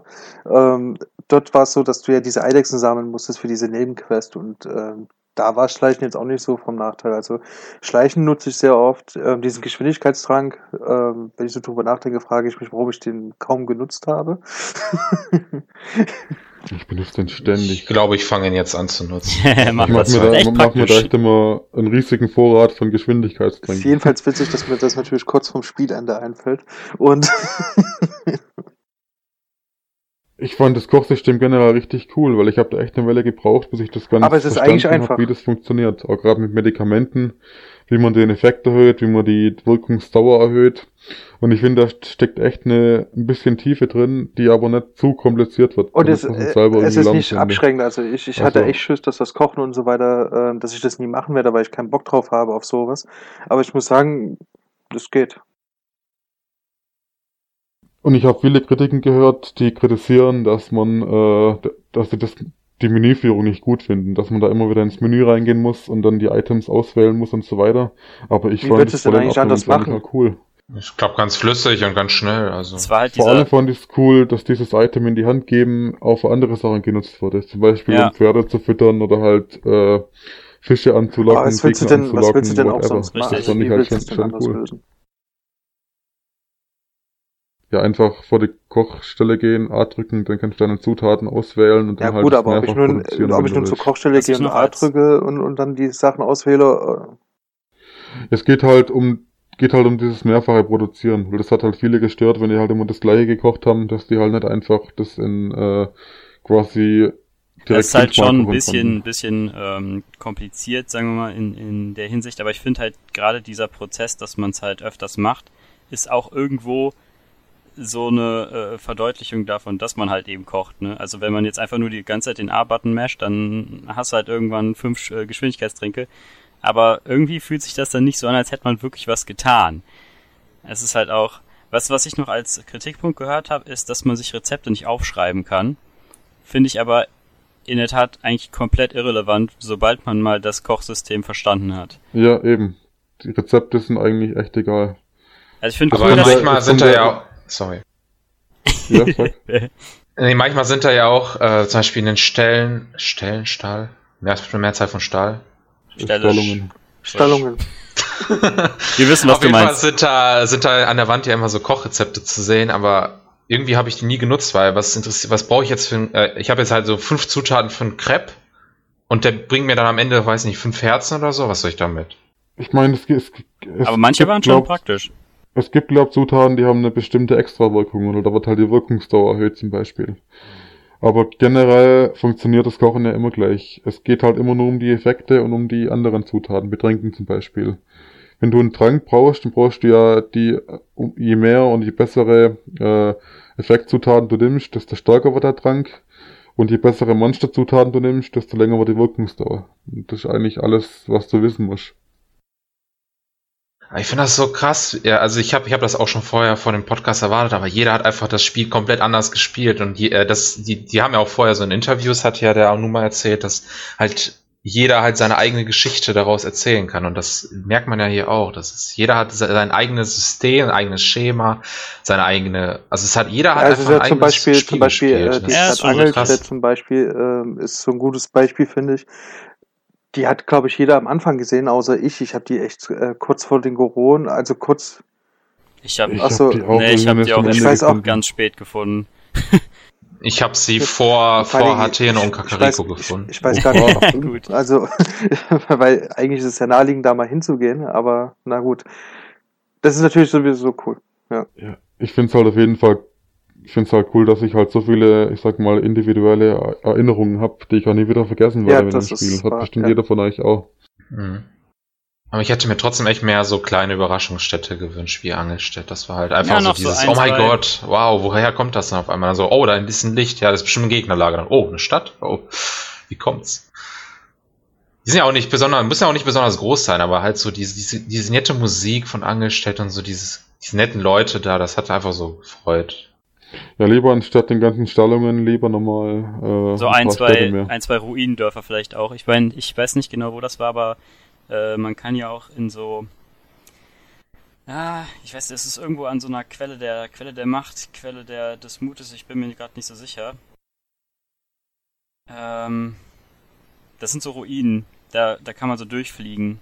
Da ist auch ein Fluss, der da durchgeht. Ja, du meinst den vergessenen Tempel? Ja, mhm. ungefähr, also ungefähr so. Äh, da, da hätte ich mir irgendwie noch gewünscht, dass da auch mal so ein paar NPCs stehen, die da sich irgendwie niedergelassen haben und irgendwie vielleicht leben, in Anführungszeichen. Ähm, also was ich ganz cool finde, also die Stelle, okay, das äh, Stallungen, das ist so eine so eine Sache für sich, die finde ich jetzt mittlerweile auch langweilig. Am Anfang fand ich das ziemlich cool eigentlich, so, mal so, ich meine, diese Welt ist ja eigentlich äh, post-apokalyptisch, ja, äh, wenn man es genau nimmt, aber da ist mhm. das mit den Stellen teilweise ein bisschen sinnlos. Ähm, was ich zum Beispiel cool fand, als ich in den Bergen war, dass ich dann so eine Hütte gefunden habe, wo dann auch jemand drinne war. Das, ja, das war cool. Genau, genau. Ja, solche solche Momente fand ja. ich immer geil, wenn du irgendwo rumkraxelst oder irgendwo bist und dann wirklich nicht mal eine Stadt, also das muss ich nicht immer haben bei, bei so einem Setting, sondern einfach nur Gebäude, auch in diesem Wald hier, ähm, wo diese, wenn du Richtung Hateno gehst, ähm, da hast du doch auch diese Mauer und dahinter ist doch so ein Wald und dahinter ist ja auch so eine, genau, genau, genau, Hateno und dahinter ist ja, ja auch nochmal so eine Hütte genau. und da ist dann auch dieser Wissenschaftler, wo du dann jetzt so eine Schreinquest äh, bekommst und so weiter. Das finde ich halt schon ziemlich cool, wenn du so einfach spontan durchläufst und äh, neben den ganzen Ruinen und so weiter auch noch richtige Hütten siehst oder so ein Zeltlager oder so, das, das finde ich viel cooler als so eine Stadt, wobei Angelstedt und so weiter ist natürlich auch cool, dass du so eine Stadt mal siehst. Aber mehr Städte hätte es gar nicht benötigt, meiner Meinung nach. Eher so kleinere Siedlungen, das hätte ich cooler gefunden. Ja, also ich finde, mir ja, reichen genau. die Städte eigentlich auch, aber äh, ich finde halt nur die Ställe ein bisschen langweilig auf Dauer. Weil ich halt auch das Reizsystem total finde. Also die, finde, diese, St diese äh, St äh, Stelle, die fand ich echt ein bisschen, also am Anfang cool noch so, ah, cool hier wieder ein Stall, aber so, keine Ahnung, irgendwann äh, ist der Reiz verloren gegangen, vor allen Dingen, weil ich auch da das etwas merkwürdig finde, wo die teilweise platziert sind.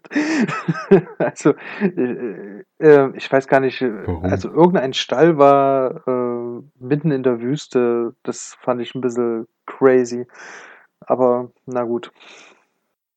Ja, ich aber nicht da bei den Gerudos, sondern bei, ähm, wenn du Richtung Orni gehst, da hast du doch noch so ein, so ein, so ein jetzt müsste ich die Karte vor mir haben. Ah, ja, okay. Ja, ja, ja. Da ist eigentlich nichts ringsrum, ja. gar nichts, aber so ein Stall ist da.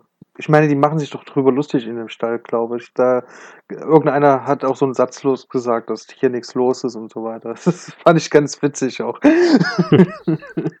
ähm, ja. Gut, jetzt sind wir ja. von Materialien. Ich, äh, zu den Materialien möchte ich einen Satz nur verlieren. Wie findet ihr denn die, das System diesmal genau. mit den Rubinen? In den vergangenen Zeldas war es ja so, dass die Rubine teilweise äh, absolut belanglos waren, man sich gar nicht mehr gefreut hat über Rubine, weil man eigentlich genug Rubine immer hatte, egal wie viel Geld man ausgegeben hat.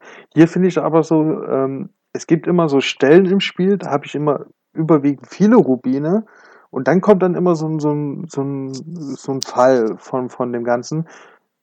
Monster nicht mal, also ich, ich weiß echt nicht, warum dann auf einmal habe ich auf einmal gar keine Rubine mehr und muss dann wieder mehr äh, Rubine zusammenspannen, um Pfeile zu kaufen und vorher konnte ich irgendwie gefühlt alles kaufen, was ich wollte. Es gibt halt auch so viele, es gibt ja zum Beispiel dieses Haus, was man kaufen kann, was, was auch äh, äh etliche Rubine kostet. Also man verliert auch die Rubine. Wie findet ihr das so? Also macht das also ich fand am Anfang fand ich es richtig gut, wie, weil es gab wirklich vieles, was man kaufen konnte, was man investieren konnte, gerade das Haus zum Beispiel. Das hat, glaube ich, fürs reine Kaufen 3000 Rubine gekostet, kann das sein? Ja. Und Bauholzbündel. Ja, und äh, da war halt, da waren halt 3000 Rubine noch richtig viel. Aber ich finde, ab so vielleicht 40, 50 Stunden circa hat man immer so viele Rubine dabei, dass man eigentlich aus sich Aber die Sachen sind, kann, die Sachen sind aber teuer. Also ich finde, Nein. Du, also ich, ich kann mich in den Sinn, dass ich, wenn ich bei so einem Händler war und so, so, so, so ein Pfeilbündel gekauft habe, waren auf einmal 1000 Rubine weg. Ja, das Ding also ist ich halt... habe halt immer circa 30, 40.000 Rubine dabei normalerweise. okay. okay, krass. Okay, ich halt immer direkt, ich verkaufe halt immer alle Erze so, bis auf Diamanten. Das mache ich halt nicht, ja. Und Leuchtsteine.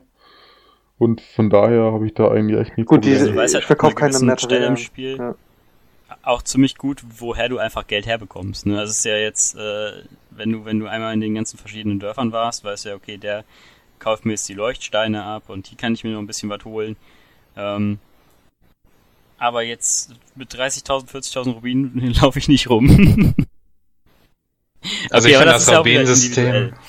also ich finde das Rubino-System jetzt eigentlich echt okay. Also es ist, natürlich wird man irgendwann halt der reichste Mann der Welt, aber das ist halt auch normal. Also weißt du, du baust Nee, dich halt irgendwann auch hoch und Ist auch irgendwann keine Kritik, ja. Es ist also, ich finde das, also am Anfang hast du halt Probleme und aber in manchen Zeldas war halt ganz oft das Problem, dass du einfach schon direkt recht am Anfang dann irgendwann deine, weiß nicht, deine immer deine Rubintaschen immer erweitern musstest. Das war auch immer das Nervige.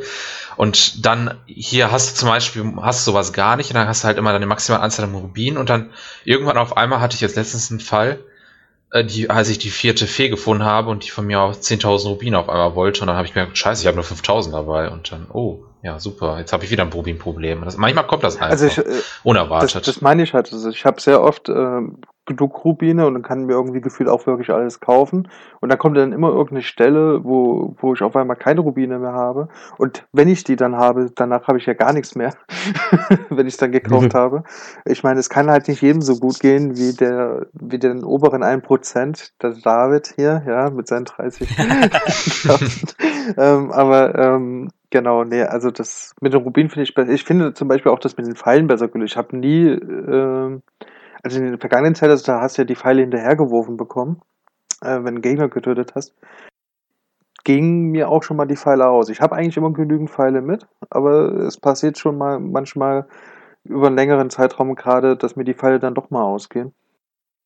Ja, mir sind die Pfeile, glaube ich, einmal ausgegangen, auch relativ am Anfang. Ab da habe ich dann immer per Terry direkt alle Pfeile Genau. mitgenommen. Das Problem ist, das Problem ist, dass ähm, du kannst die halt nachkaufen und das macht aber auch Sinn, wenn du das aber nicht machst. Äh, du kriegst keine Pfeile hinterhergeworfen. Du musst die eigentlich fast immer kaufen. Also man findet ganz, ganz, ganz selten Pfeile bei Gegnern. Halt gerade von Gegnern halt aus Thron. Aber ich muss halt auch sagen, ich finde das Rubinsystem in Breath of the Wild von allen Zeldas bisher das Beste, definitiv. Ja, äh, finde ich eigentlich auch. Also man hat halt wenigstens dann einen einen Wert, den man noch einsetzen kann und einsetzen muss, ja, um das Spiel zu spielen. Und was ich halt bei Skyward Sword so lustig fand, irgendwie nochmal eine kleine Anekdote, da gibt's ja diesen, äh, diesen Quest, um seine ähm, Rubintasche, glaube ich, zu erweitern. Ich weiß nicht mehr genau, was, welcher, wessen, was das für ein NPC da war in der Stadt. Ähm, auf jeden Fall am Ende hat man halt diese riesige Rubintasche bekommen und ich dachte mir so, cool, das brauche ich nicht. Ach, das war dieser, dieser Dämonentyp. ja, ne? genau, der Dämonentyp. Und ich war halt so maximal unbefriedigt von dem, äh, von der Belohnung. Ja, halt ganz am Ende vom Spiel die größte Rubintasche, ja. Ja. cool. Also das ist halt hier definitiv besser, da weiß man auch, was man mit seinen. Okay, man hat ja eh keine Rubintaschen, man kann ja so viel tragen, wie man möchte wahrscheinlich. Ähm, aber ich finde auch, dass, dass der äh, Wert des Rubins hier mehr geschätzt wird. Und es gibt halt vor allem echt vieles, was du kaufen kannst, in was du investieren kannst. Gerade am Anfang wirst du ja echt überrumpelt fast schon. ja, das ist richtig. Manches macht auch tatsächlich Sinn, obwohl es, also zum Beispiel diese, diese äh, Schlaf, also diese Gaststätten, wo, wo du schlafen kannst, diese Betten, da kriegst du ja auch immer noch diese, diese super, also diese, diese zusätzlichen Herzen noch dazu und so weiter. Das macht manchmal, Ja, halt für, Koch, für Kochmuffel ist das ganz gut, aber. ja gut, du kannst es auch, du kannst es dir auch, selber. kannst es dir auch ja kochen, aber ich habe das, weil es relativ billig ist, also das kostet meistens nur 40, 30 Rubine oder so, äh, nutze ich das manchmal schon ganz gerne, kurz bevor ich zum Titan reingehe. Und dann muss ich dann nicht äh, meine schöne, mein schönes Rezept verschwenden, was ich gerade mir erkocht habe. Muss man Das dazu. ist halt so ein kleiner, ist halt so ein kleiner Bonus, den man nochmal mitnehmen kann. Genau, Aber ja, ich genau. habe es ehrlich gesagt nicht so häufig ver verwendet, aber Ich, ich weiß ja immer nie, was mich erwartet. Ich bin immer so vorsichtig, weil ich äh, da auch nicht sterben will, immer in so einem Titan. Ähm, ich koche halt immer gefühlt eine halbe Stunde meine ganzen Zutaten, die ich gesammelt habe, zusammen und habe dann einen Haufen Kochrezepte und krieg da auch tolle Herzen und was weiß ich nicht. Aber ich will die nicht immer verschwenden, äh, nur weil mir ein Herz fehlt und dann gehe ich dann halt lieber eine Runde schlafen. Das mache ich im echten Leben ja auch Okay. so. Aber was ich jetzt halt besser gefunden hätte, äh, wenn es mal zum Beispiel so eine Abklingzeit für Essen gibt, weil du kannst halt Ja. im Kampf die ganze Zeit essen, essen, ja, essen, stimmt, essen. ein bisschen. Ja. Oder, oder vielleicht da eine Animation wie in Dark Souls. Oh, Bisschen mit dem, mit dem Estus Flask. aber bitte Dark Souls 3, nicht 1. so Ja, langsam. okay, Dark Souls Aber 1 da muss nicht. ich, da muss ich auch sagen, ich höre auch auf die Kritik, äh, dass, dass Breath of the Wild leichter wäre als die anderen Zelders, weil man auch zwischendurch essen kann. Aber man konnte doch in Zelda schon immer irgendwelche Tränke zu sich nehmen. Da gab es auch sogar eine Animation, aber das Spiel hat Ja, pausiert ringsrum. Aber Ja, das. Problem ist, du kannst in Breath of the Wild nicht nur dein Essen essen, du kannst ja deine, deine ganzen Zutaten essen. Von denen hast du immer gestopft volle Taschen. Einen roten Trank in den früheren Zeldas hast du fast nie dabei gehabt. Ja, aber die, ja doch. Also später hatte man doch immer diese Feen und diese Tränke. Ich kann mich sogar erinnern, dass du die Feen äh, kurz vor jedem Ja, Bosskampf immer hinter, Max- hinterher Ja, aber vielleicht maximal vier Stück und Äpfel hast du in Breath of the Wild immer. Ja, aber so ein 200 Apfel, dabei. so ein, so ein Apfel gibt dir ein halbes Herz oder so. Ja, aber du hast 200 Stück dabei, da kannst du dich, du kannst dich ungefähr 50 Mal komplett voll heilen mit deinen, deinen ganzen Zutaten. Also, Na gut, ob man Ja. das machen will. Also ich, ich zum, Nee. ich, ich zum Beispiel habe das nie so wahrgenommen, weil ich habe zum Beispiel auch nicht 200 Äpfel bei mir mit rumschleppen. Ich, ich, ich, ver, ich verkoche Das das. ja, ich, ich, war verkoche das alles. Und ähm, ich habe genauso wie früher keine Probleme, was meine Energieleiste angeht. Also ab einem gewissen Zeitpunkt hat es in Zelda schon immer deine Energieheiltränke. Ich hatte auch immer relativ viel Energieheiltränke. Ich hatte relativ viele Feen immer mit mir rumschleppen und hatte nie Probleme. Ich meine, in, in, in Breath of the Wild ist es nicht anders. Ich esse beim Bosskampf einmal, so wie ich früher eben einen Trank genommen, äh, genommen habe. Mein Essen ist mal hin und her. Ich fand auf jeden Fall die Rüstung richtig cool, dass du da wirklich einen spürbaren Unterschied spürst, äh, wenn du die Rüstung aufgewertet hast. Weil die Gegner immer gebonhittelt haben und dann hast du die Rüstung auf dem zweiten oder auf der dritten Stufe oder halt auf maximal. Und dann nimm- nimmst du halt viel weniger Schaden. Das fand ich richtig gut. Das merkst du vor allen Dingen bei Wobei den das Leuten. irgendwie jetzt auch. Ja, aber das korreliert aber jetzt nicht so mit den Herzen, weil man hast auch mehr Herzen und das ist irgendwie so ein bisschen wackelig. Also, wenn du bist halt einfach viel, stirbst einfach gar nicht halt, ne, weil du auch mehr Herzen und gleichzeitig noch mehr Rüstung hast und dann verlierst du weniger Herzen und ja, irgendwie. Ja gut, aber das kann man, denke ich, auch nicht verhindern in so einem Spiel. Wäre ja Weil eine ganz, mein, ganz gute Überleitung, um mal über den Endcontent vom äh, Spiel so zu reden. Was habt ihr denn gemacht, nachdem ihr Ganon, Ganon gekillt habt? Dazu muss ich Ganondorf doch Spoiler, erstmal, Spoiler, man muss Ganon das killen. muss ich doch Ganon erstmal besiegen, Max. Ich auch. richtig. Ja. Ach verdammt, stimmt, ja, dann können nur David und ich kurz darüber sprechen. Äh, hast du noch irgendwie ko- komplettiert? Suchst du alle Krogsamen oder? Ja, also als ich Ganon besiegt hatte, hatte ich gerade circa 90 Schreine. Die habe ich natürlich erstmal alle noch äh, gemacht. Hm? Es sind sogar noch bei mir ein paar Nebenquests offen. Aber hauptsächlich habe ich eigentlich die ganzen Leunen abgefarmt nach dem Endbosskampf. Das finde ich halt ziemlich cool. Genau, ja, also im Endeffekt habe ich es eh nicht gemacht. Also ich hatte nicht so viel Schreine. Ich habe jetzt, äh, ich bin glaube ich immer noch nur auf 100 oder so. Ich muss noch ein bisschen was machen. Auch die ganzen Nebenquests noch. Ähm, die Leunen finde ich an sich eigentlich echt auch ganz cool. Ähm, ja, wie schon gesagt, ich hätte mir noch so ein, zwei mehr vielleicht gewünscht und mm, Gegner in die Richtung, dass man sich da noch irgendwie so ein bisschen äh, mit denen dreschen kann. Weil die sind mir alle so noch so ein bisschen zu, zu leicht. Ja, Aber naja, definitiv. kommt ja jetzt bald noch mit dem DLC der neue Schwierigkeitsgrad. Mal schauen, was das gibt. Ähm ja, aber an- ansonsten, also ich finde, wenn man Ganon einmal besiegt hat, ist die meine Motivation so ein bisschen runtergesackt. Also ich weiß, ich Ja, habe jetzt nicht mehr so die Motivation, so richtig krass alles zu. Äh, Ich finde, das hat aber auch mit Ganon selbst zu tun, weil ich finde, das, das Spiel schafft es richtig gut, dich auf den Endkampf zu hypen, das ganze Spiel über. Ja, ist richtig. Auch weil, auch weil das Schloss halt im Zentrum von Hyrule steht, du hast es immer im Blick und du willst da auf jeden Fall hin und du freust dich richtig drauf auf den Endkampf. Mhm. Über den Endkampf kann man sich jetzt streiten, definitiv, aber ich finde, das Hypen auf den Endkampf ist richtig gut gelungen. Und wenn der dann halt besiegt ist, hast du halt, ist der Hype halt weg und dann freust du dich nicht mehr drauf. Die und, Frage äh, ist halt auch, was Genau. hast du, was hast du davor schon gemacht? Wenn ich mir zum Beispiel vor, also ich habe ja zum Beispiel jetzt, ich stehe ja kurz vor Ganon auf gut Deutsch ähm, und habe fast alle Schreine gemacht. Der einzige Schrein, der mir noch fehlt, ist im Schloss selbst. Ähm, es ist dann halt auch die Frage, wenn ich zum Beispiel nur, nur einen Bruchteil der Schreine mache, wäre das für mich zum Beispiel ein Anreiz nach Ganon tatsächlich nochmal die restlichen Schreine abzuklappern, weil mir das Wie ich halt, genau, ja. weil, weil ich die Schreine sehr cool finde und da es echt coole Sachen und Mechaniken gibt.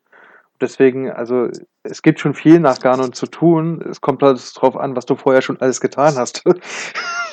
Mhm. Ja, aber Max, um nochmal auf deine Frage zurückzukommen, die Krogsamen werde ich nicht alle sammeln.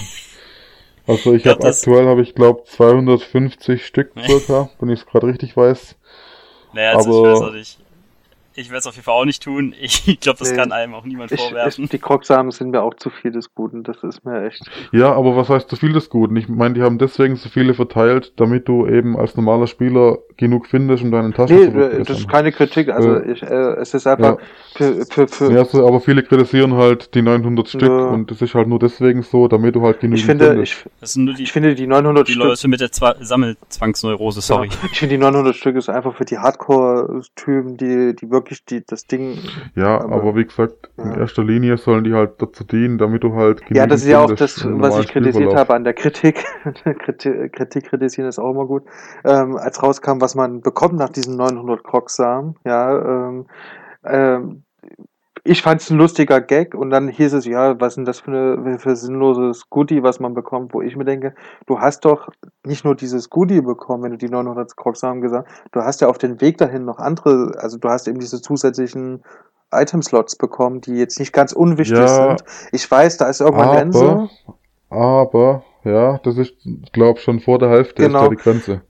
Aber ich verstehe, Ja. was du sagst, weil welcher normale Mensch sammelt 900, 900 Krogsamen, weil er sich irgendwas davon erhofft. Das machen ja normalerweise nur die, die das Spiel auf 100% Und ich muss dir, ich muss wollen. sagen, ich fand diesen Gag jetzt sogar lustiger äh, und besser, ich als, als witzig, wenn ja. ich jetzt irgendwas bekommen hätte, was mir überhaupt nichts bringt. Also bringt mir hier auch nichts, aber ich habe einen Lacher gehabt. So. Und ähm, das, weil das ist so, was mich in Zelda ja auch manche, oder überhaupt in vielen Open World Spielen, das ist nicht nur Zelda, das ist in vielen, vielen Spielen, du sammelst was, was in einer extremen Fülle äh, vorhanden ist und die Belohnung ist teilweise ähm, ja belanglos, egal ähm, oder freust dich gar nicht drüber. Und hier ist es halt so, freust dich auch nicht drüber vielleicht, aber also wer da nicht lacht oder wer da nicht schmunzelt, wer es auch nicht weiß äh, und das dann rauskriegt, ich, ich, ich hätte mir da einen abgelacht, ehrlich gesagt. Ich meine, es soll dir halt nur ein gutes Gefühl geben, damit du halt weißt, du hast alle Krogsamen gesammelt und jetzt bist du fertig damit. Ja, also äh, grundsätzlich finde ich, ähm, die, also die Kritik mit den Crocs-Samen, die verstehe ich schon, dass man sagt 900 und, und äh, das ist viel zu viel. Auf der anderen Seite, ey, ganz ehrlich, ähm, es zwingt, also ich für, für meinen Teil habe zum Beispiel gesagt, 100% sind bei mir, wenn ich alle Schreine habe, alle wichtigen Nebenquests und, und ähm, Erinnerungen und so weiter und so fort, also die Hauptstory. Und das ist für mich dann. Die Erinnerung hat auch bestimmt jeder Ja, abgefahren mehr da bis zum ich Ende. nicht. Und das, ich finde Erinnerung, ich liebe Ja. diese Erinnerung. Das, Ja. ist, das ist auch so geil. Diese, Die Erinnerungen, die finde die find ich halt nicht nur wegen den Sequenzen selber richtig gut. Ich finde, die Erinnerungen sind von Open World Spiel storytechnisch der beste Ansatz, den man eigentlich wählen kann. Weil es ist, es ist ein Protagonist, um vielleicht mal kurz zur Story zu kommen. Es ist ein Protagonist, der sein Gedächtnis verloren hat. Das haben schon viele Open World Spiele gemacht. Aber ich finde, Zelda ist das erste Spiel, das das richtig gut ausnutzt. Weil es ist im Prinzip so, dass Link seine Erinnerungen in der Reihenfolge wiederbekommt, wie er, wie er natürlich die Welt bereist. Dann sieht er irgendwas, dann kommt eine Erinnerung und dann kann das auch mal quasi in einer völlig anderen Reihenfolge wieder äh, ihm äh, aufgehen, wie er es erlebt hat. Und das finde ich richtig cool. Und ähm, ich finde, die Erinnerungen sind ein viel besserer Ersatz als damals diese Triforce-Sammlung Ja, äh, in Windflaker. Äh, ja, finde ich, finde ich, finde ich, finde ich, finde ich, kann man sogar, sogar schon Nein. vergleichen. Ich meine, die Erinnerung brauchst du nicht, um, an, um zum Ende zu kommen, sondern nur für dieses äh, alternative Ende. Aber ich finde schon, dass man das vergleichen kann, weil die, ich, ich, ich, ich habe mich schon gefragt am Anfang, als ich die Erinnerung gesammelt habe, ähm, ah geil, jetzt kann ich hier wieder sammeln und das ist äh, irgendwo auf der Welt verteilt. Aber es macht viel mehr Sinn. Also es macht, äh, es ist nicht willkürlich. Also es hat gewisse Orte, gew gewisse Plätze, die auch dann storyrelevant sind, beziehungsweise in dem sich diese Erinnerung abspielt. Das heißt, du kommst dann dahin, du hast dann diese Höfe mit diesem Maler, hat dir Einmal. den eigentlich Ja, Das finde ich das halt so letzte geil. Mal, weil ich ihn da erst gefunden habe. Ich habe mir halt das meiste wirklich anhand der Karte und anhand meinen meinen bloßen Augenkoordination, habe ich mir die meisten Bilder selber hergeleitet, wo die ungefähr sein müssten. Das hat mir richtig viel Spaß gemacht. Genau. Genau, ich habe auch nur einmal den, ich habe einmal diesen Maler genutzt. Ähm, Für das letzte Bild. Äh, anders gesagt, der Maler hat mich, der, der, es war eigentlich so, dass ich gar nicht nach einer Erinnerung gesucht habe. Ich auf diesen Maler gestoßen bin zum ersten Mal und er mir gesagt hat, ah, das ist da und da. Ich dann gemerkt habe, okay, es geht hier um die Erinnerung. Und ich wollte dann diese Sequenz, also ich war da neugierig auf diese Sequenz und bin dann erstmal zu dieser Sequenz gelaufen. Ähm, genau. Nee, ich mag die Erinnerungsfotos ja, auf jeden Fall auch sehr. vielleicht sehr das letzte, das letzte Bild, in dem, das in dem Wald äh, platziert ist. Ich meine, das kann ja überall sein. Ja, das konnte wirklich überall sein. Das war einfach meine erste Erinnerung, die ich gefunden habe. das war einfach die letzte. Äh, ich habe sogar per Zufall habe ich es auch gefunden. Oh, ich habe nicht mal den Maler gebraucht. Aber ich finde halt, das Spiel an so vielen Stellen ermutigt einem das Spiel dazu, die Spielwelt auch wirklich zu, zu erkunden und zu beobachten. Die, mit, mit offenen Augen durch die Welt zu laufen, auch die ganzen Nebenquests. Da hast du keinen Questmarker auf der Map markiert, wo du genau hin musst. Es steht halt in dem und dem Gebiet, du musst erstmal gucken, wo ist das Gebiet überhaupt, und dann hast du halt ein riesiges Gebiet, wo dein Questziel sein könnte. Du musst halt selber suchen, nicht immer nur quasi im Wegpunkt nachlaufen, wie in anderen Spielen. Und diese ganzen Trailer, die das so gezeigt haben, wie der Spielwelt einfach so leer ist und die es einfach nicht ist, wenn erst wenn du auch so, auch nachdem so diese ganzen Reviews rauskamen, ich mir die ganzen Videos angeguckt habe, habe ich gesagt, was ist da? Da ist ja jetzt nichts drin. Und dann spielst du selber, dann siehst du das, ach ja, cool, da ist das Ding, da kann ich da gehen, gehe ich nach Norden, nach Westen, nach Süden, nach Osten, dann bist du, kannst überall hingehen, du kannst kriegst bist überall belohnt und das ist einfach cool. So viele zu erkunden, das ist unglaublich. Ich kann es einfach nicht glauben, dass das Spiel das irgendwie so hingekriegt hat.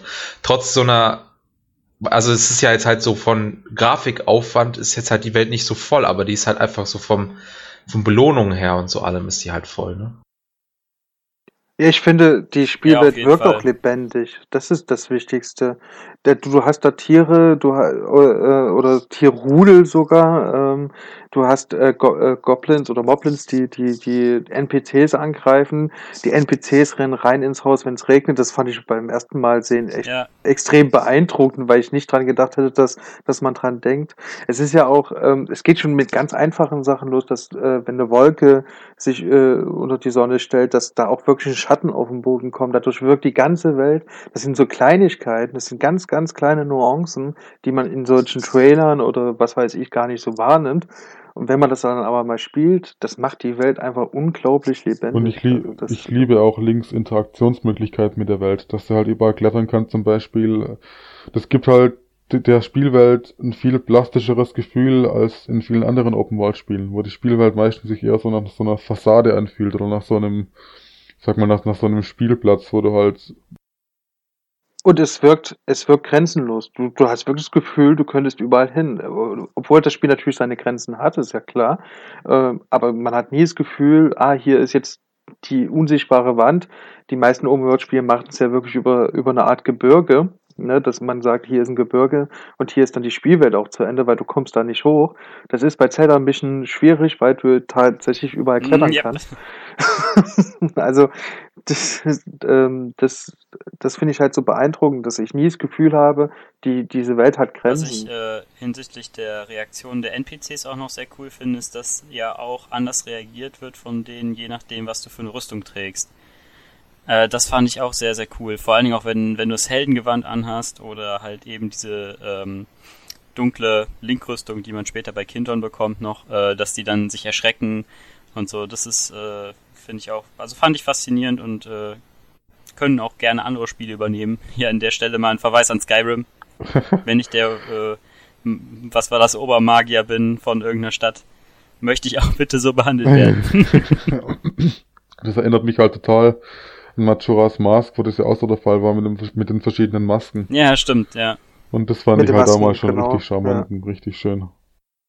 Auch, auch, auch cool, was mir gerade so einfällt, was ich auch cool finde, wenn du so, so von diesen Moblins, äh, wenn die da reiten und äh, da durchreiten zum Beispiel durch so eine Steppe, das finde ich cool. Genauso wie wenn du so ein NPC auf so einem Pferd siehst. Am so, besten so nachts mit noch so, so noch so einer Laterne und dann von weitem siehst du, wie sich das bewegt. Ja, ja genau, genau. Ich, ich weiß sogar das erste Mal, da habe ich, da habe ich die Laterne von weitem gesehen und dachte ich mir, was ist denn das? Und dann war das der NPC und das fand ich, das fand ich auch, so blöd es klingt, es ist einfach ein PC, der macht gar nichts, der hat keine Quest, der hat nichts für dich, ja. Der labert einfach nur irgendeinen sinnlosen Mist.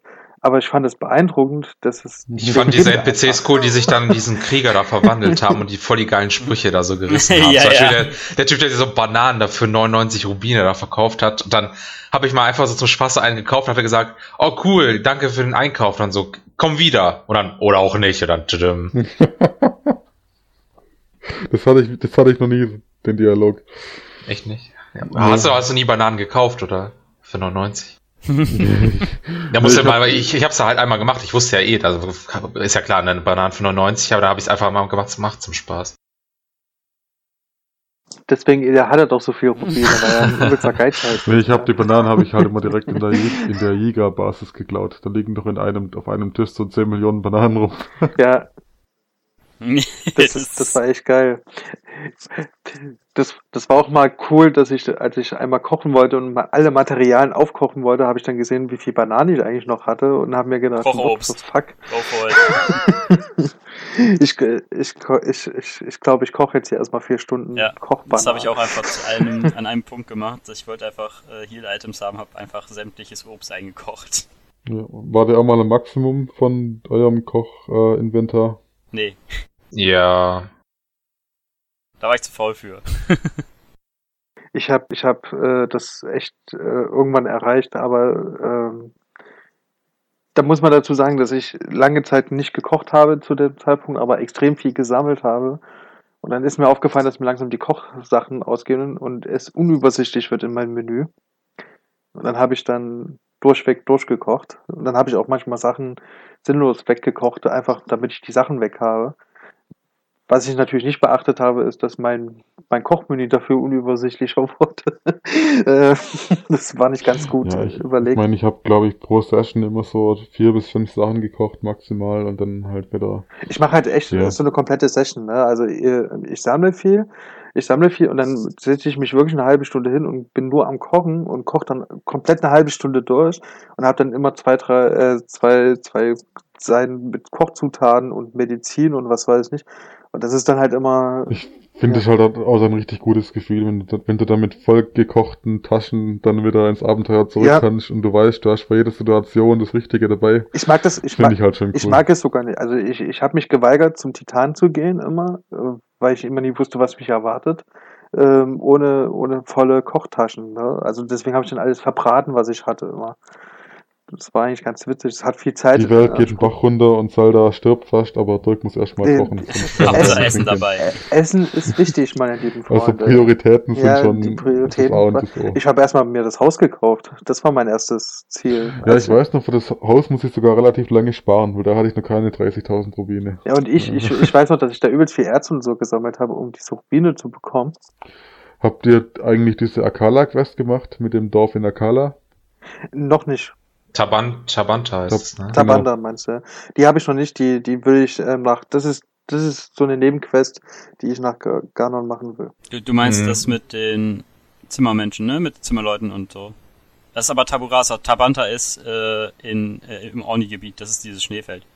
Ach so, sorry, ja. Aber ich habe tatsächlich sogar einen ge- passenden Goron mit, diesen, mit dieser Namensendung gefunden, aber es ist einfach nichts passiert. Ich glaube, ich habe den falschen Goron gefunden. Irgendwie haben die es falsch durchdacht. Irgendwo, irgendwo im Westen war, ist da halt irgendwie so ein Goron auf der Straße oder so nee, der gewesen. gerodelt in die Suche ist bei der Nordmine oder bei der Südmine. Ähm, Ja, super. Das ist irgendwie, ich habe auf jeden Fall einen richtig, einen passenden dazu gefunden und das hat einfach nicht funktioniert. Nee, ich habe mich nur dran erinnert, weil der Corona mal gemeint hat zu mir, als ich das den nett gesucht habe, dass er gerne Arbeit hätte, die seine Kraft beansprucht. Da hat er mal was gesagt. Das ist auf jeden Fall ein super cooler Quest. Jeder, der den noch nicht gezockt hat, macht das. Aber ich gebe ich geb euch den Tipp, fällt viele Bäume, fällt jeden Baum, Ja. den ihr seht, bevor ihr diese Quest angeht. Da, da eine kleine Anmerkung, der, der Carsten aus unserem Team, der hat ja echt so einen ganzen Wald gefällt, ne, mit Bomben. Da gibt's auch ein lustiges Foto auf Twitter, auf seinem Twitter-Account, da siehst du den ehemaligen Wald und siehst nur noch Baumstümpfe. Sehr gut. Ähm, da wir eben über die Erinnerungsfotos geredet haben, ähm, wollte ich nochmal ganz, ganz kurz auf die Handlung zu sprechen kommen, weil wir reden auch schon ziemlich lange, sehe ich gerade. Da müssen wir langsam mal so vielleicht ein bisschen zum Ende kommen. Ähm, Wie fandet ihr denn die Handlung? Weil ich persönlich war so ein bisschen doch enttäuscht, weil es ja sehr, sehr rudimentär war. Also da gab es ja keine, keine Twists, kein gar nichts im Endeffekt. Also wenn ich vielleicht gerade mal anfangen würde, ich fand das Plateau am Anfang fand ich, also das fing halt genauso an, wie man es natürlich auch kannte. Aber dann am Ende vom Plateau, als dann sich der alte Mann als der ehemalige König offenbart hat, da hatte ich dann schon Gänsehaut. Und dass du da direkt so viel erfahren hast, fand ich halt schon ziemlich krass.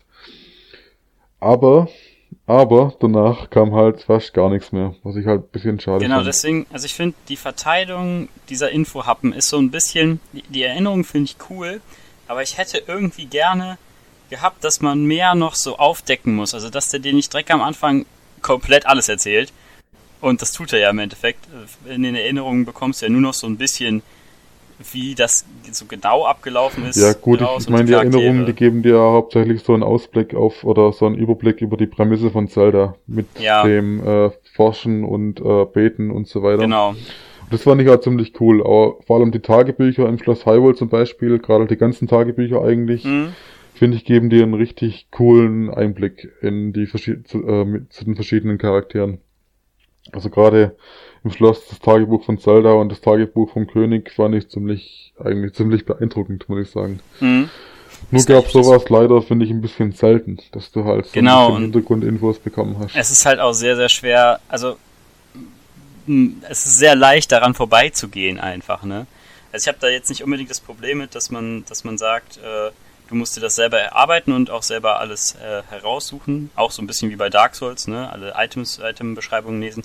Aber ich finde, bei Zelda ist es so ein bisschen schade gewesen, dass man doch nicht so viel mitbekommen hat irgendwie von von der ganzen Handlung und wie das alles. Ich meine, da waren ja wahrscheinlich auch noch mehrere Prozesse und dieses die epische Schlacht und so bei äh, bei der Hateno-Festung, die hätte ich vielleicht noch ein bisschen bisschen äh, blumiger Ja, ich, ausgeschmückt. ich, ich weiß noch, als ich gerade letzte Erinnerung gesucht habe, da war ja dieser NPC vor der Hateno-Festung und hat gemeint, hier haben die vier Recken oder die fünf Recken die letzte Schlacht gegen die äh, gegen Ganon ausgetragen. Und da dachte ich halt, okay, ich finde es die Erinnerung, dann sehe ich die, die Schlacht zwischen den Wächtern und den Recken. Aber dann kommt halt nur diese Szene, die richtig coole Szene, keine Frage, wo Link da fast stirbt. Aber ich habe halt gedacht, es kommt da das mit den Recken. Ja mit gut, den das mit den Recken kann ja Wächtern. nicht kommen, weil die in den Titan jeweils scheitern.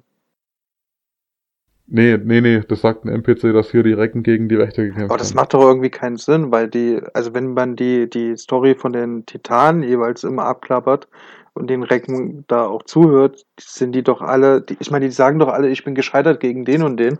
Ja, das ist halt die Frage. Ich meine, du hast ja die Erinnerung gesehen, wo Ganon wieder erwacht. Ja. So bei dem Eldin-Tor, glaube Ja. ich, oder bei dem Renal-Tor.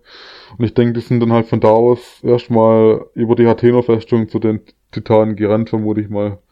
Also das wird schon irgendwie Sinn machen. Du wirst da auch noch hinkommen. Das kommt bei dir erst noch, die Stelle, die ich meine. Ja, okay, aber also, weil das klingt jetzt so für mich äh, wie irgendwie so.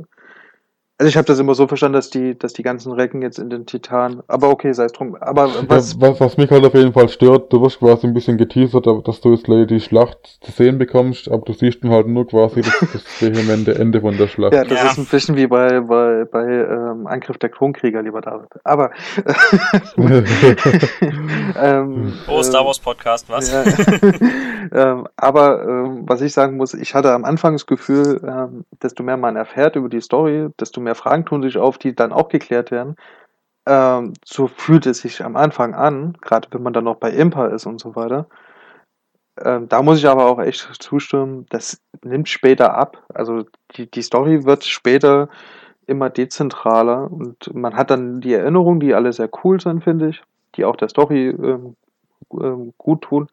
Aber grundsätzlich muss ich sagen, ähm, bin ich da auch ein bisschen enttäuscht, dass man man hätte mehr machen können mit, mit der Geschichte, die man hat. Ähm, und viele Fragen, beziehungsweise viele, viele Antworten auch, sind dann doch etwas, naja, Oder um das anders zu sagen, ich finde viele spannende Thematiken wurden nicht ausreichend. ja, genau, so, so, Also, so, so kann man es sagen. wa warum, warum konnte Ganon zum Beispiel die Wächter alle, äh, wie sagt man da, infizieren? Es wird einfach, das wird halt einfach nur gesagt und, und, und es passiert, also ich bin natürlich nicht am Ende, vielleicht wird es da geklärt, aber wenn ich euch so höre, scheinbar nicht, dann äh, ist es, ich finde es halt sehr, sehr komisch alles. Das, man, ja.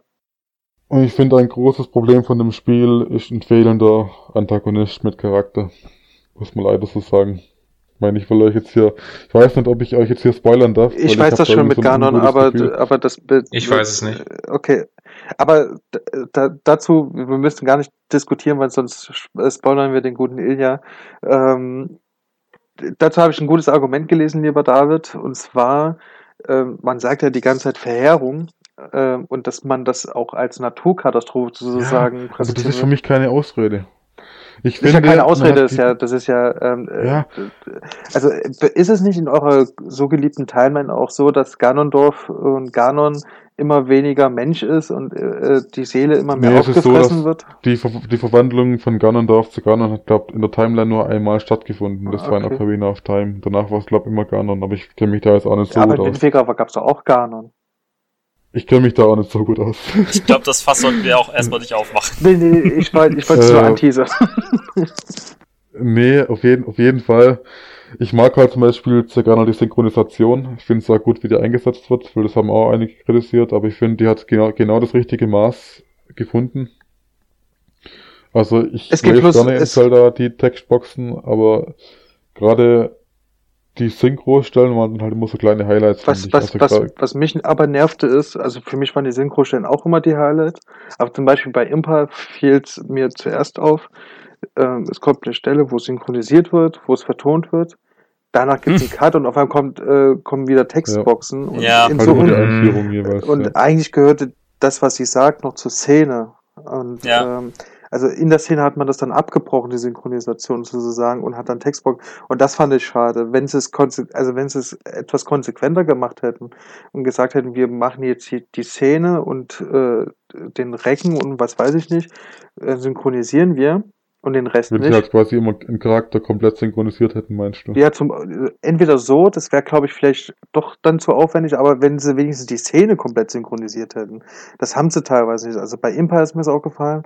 Und kürzlich, ich glaube, das war beim, beim Deku-Baum, Oh, ich hoffe, äh, wir spoilern ja, ich hoffe, der Ilja hat das jetzt noch. hat man auch. habe ich schon. Okay, den hat man ja auch im Trailer gesehen, fällt mir gerade ein. Ähm, da gab es auch so eine Stelle, wo er redet die ganze Zeit und auf einmal kommt eine Textbox. Und da denke ich mir immer so, warum? Also, das hätte man wenigstens zu Ende synchronisieren können.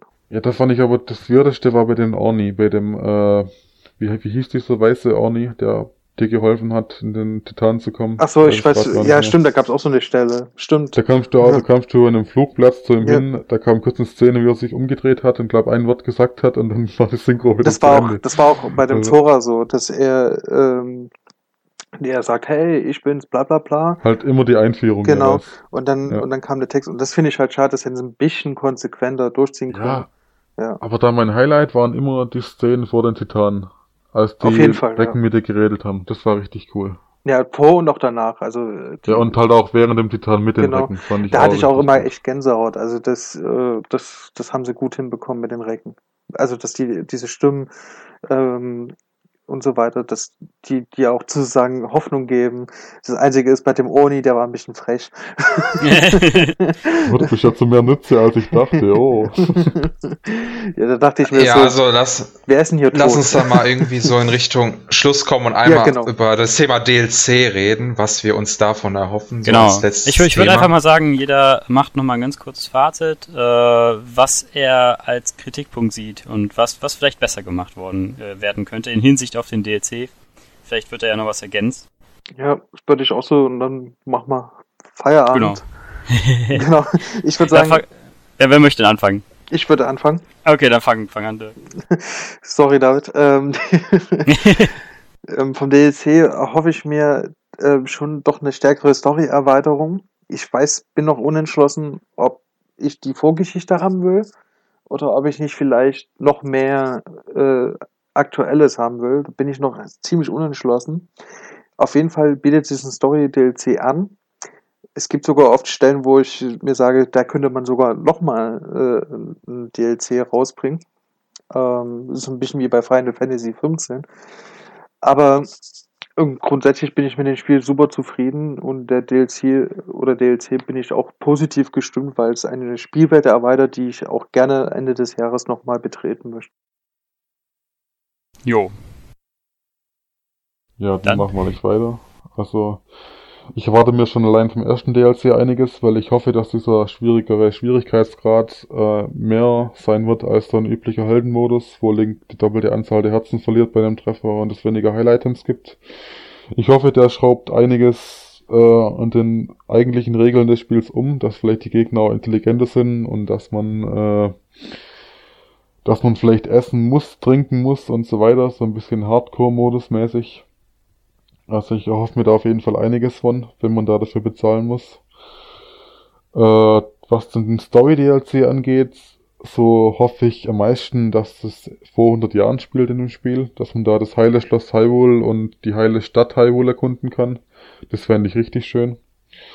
Und ich vermute sogar eigentlich, dass man da einen relativ klassischen Dungeon bekommen wird. Weil Titan Macht keinen Sinn. kann man ja eigentlich nicht machen. Ilja, wie sieht's mit dir aus? Ja, irgendwie sehe ich es schon fast wie David. Ähm, also ich hoffe, äh, ich bin, halt- es kommt ja auch dieses, ähm, ja diese diese Höhle mit den Gegnern, diese Gegnerrunden oder so, kommt ja im ersten DLC auch. Da bin ich auch gespannt, wie die gemacht wird, auch alleine wie das mit dem äh, Essen dann gelöst wird, ob man dann jetzt halt trotzdem seine äh, 50 Gerichte mitnehmen kann, weil dann ist es ja jetzt irgendwie auch ein bisschen einfach oder ist vielleicht auch einfach Vielleicht startet man ja auch so bei Null wie bei dieser Insel, die, diese eine cool Quest. Mhm. Und dann muss man sich vielleicht cool hocharbeiten durch diese Gegnerhorden. Das, das ist vielleicht auch ganz cool. Und äh, auf den, ich bin auch sehr gespannt, wie die den höheren Schwierigkeitsgrad implementieren, weil wenn da einfach nur doppelt so viele Herzen verlierst bei jedem Schlag, dann ist es irgendwie, finde ich, langweilig. Ja, und bei der Story erhoffe ich tatsächlich auch, dass sie irgendwann einfach damit endet, dass Link halt dieses getroffen wird und sie halt einfach damit anfängt, dass man halt einfach wirklich tatsächlich die ganze St- Hyrule-Stadt erkundet. Natürlich muss man, müsste man theoretisch auch alle Ruinen dann in eine Stadt umbauen auf der ganzen Welt und das kann ich mir jetzt auch nicht wirklich vorstellen Ja, äh, für diesen DLC. Aber das haben die gerade die Stadt, die ist ja glaube ich schon ausmodelliert, weil es gab ja eine Sequenz, wo die Wächter über die Dächer der Stadt laufen. Richtig, das Mhm. stimmt. Und da war ja die Stadt schon, also die Ja, haben da auf stimmt. jeden Fall schon ein Modell dafür. Auch für das Schloss Hyrule hatten sie was.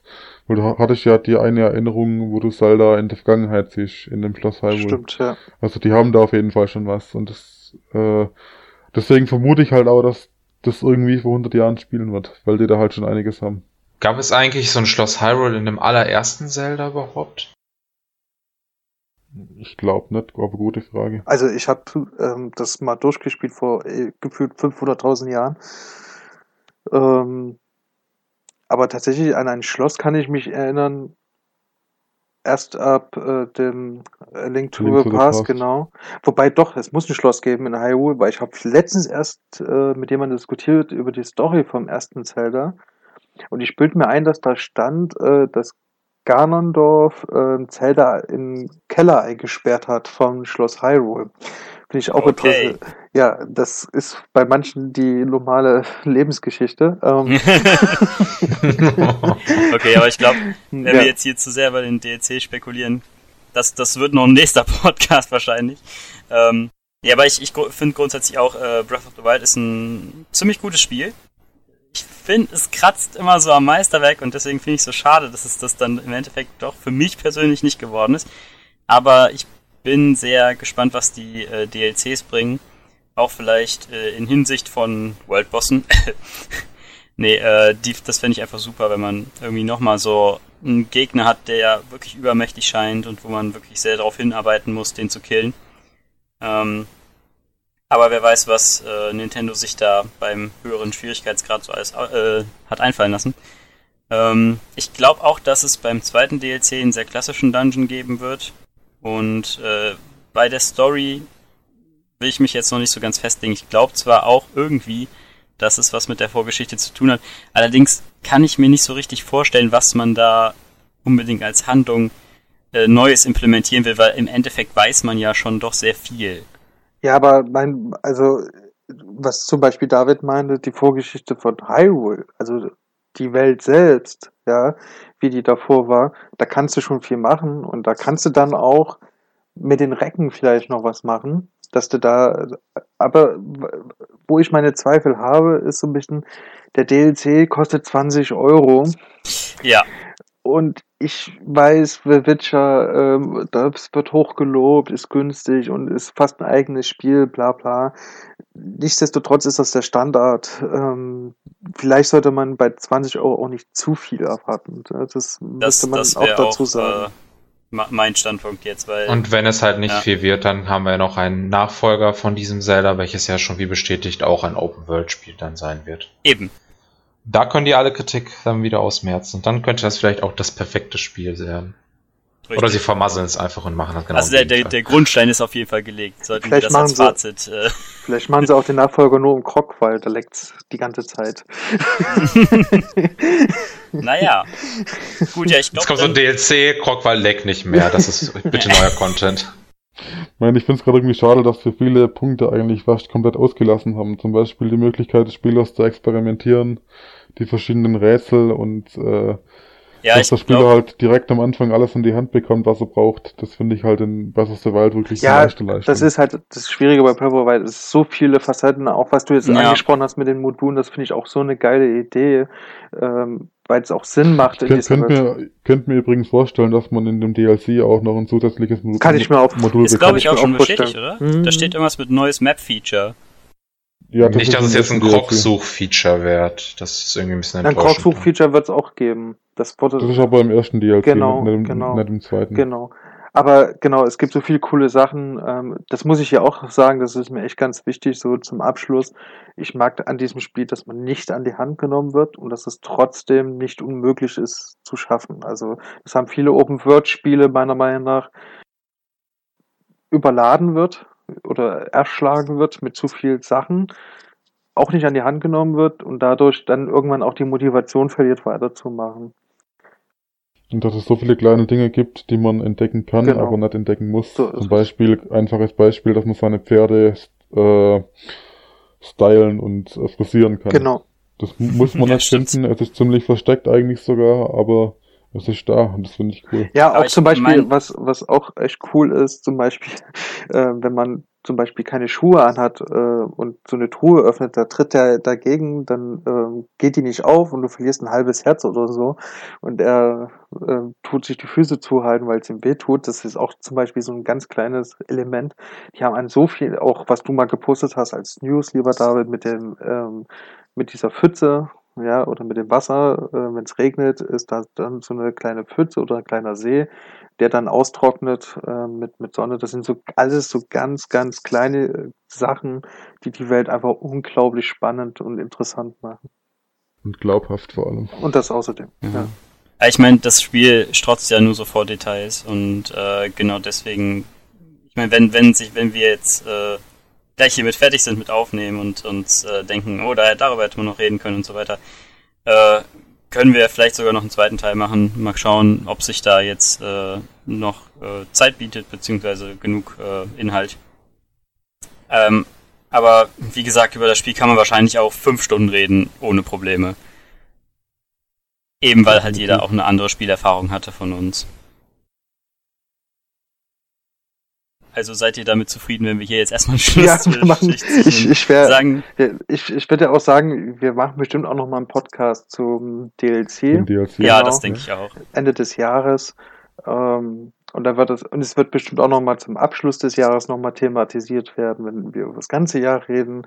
Ja. Ähm, äh, genau, ich denke, über Zelda werden wir noch so viel sprechen und zu sprechen haben. Ich meine, Jo, wir, wir auch. diskutieren ja gefühlt jeden Tag im Chat über Zelda. Beim Jahresrückblick 2018 wird wahrscheinlich auch noch über Zelda Ja, geredet, obwohl wahrscheinlich- es nicht dazu gehört. Nein, wahrscheinlich reden wir unser Leben lang nur noch über Breath of the Wild. Genau. Also die Switch braucht keine Spiele, Zelda reicht. Ja. Eben. Nintendo kann einfach. Alles, alles löschen aus dem E-Shop, dann ist auch okay. Richtig.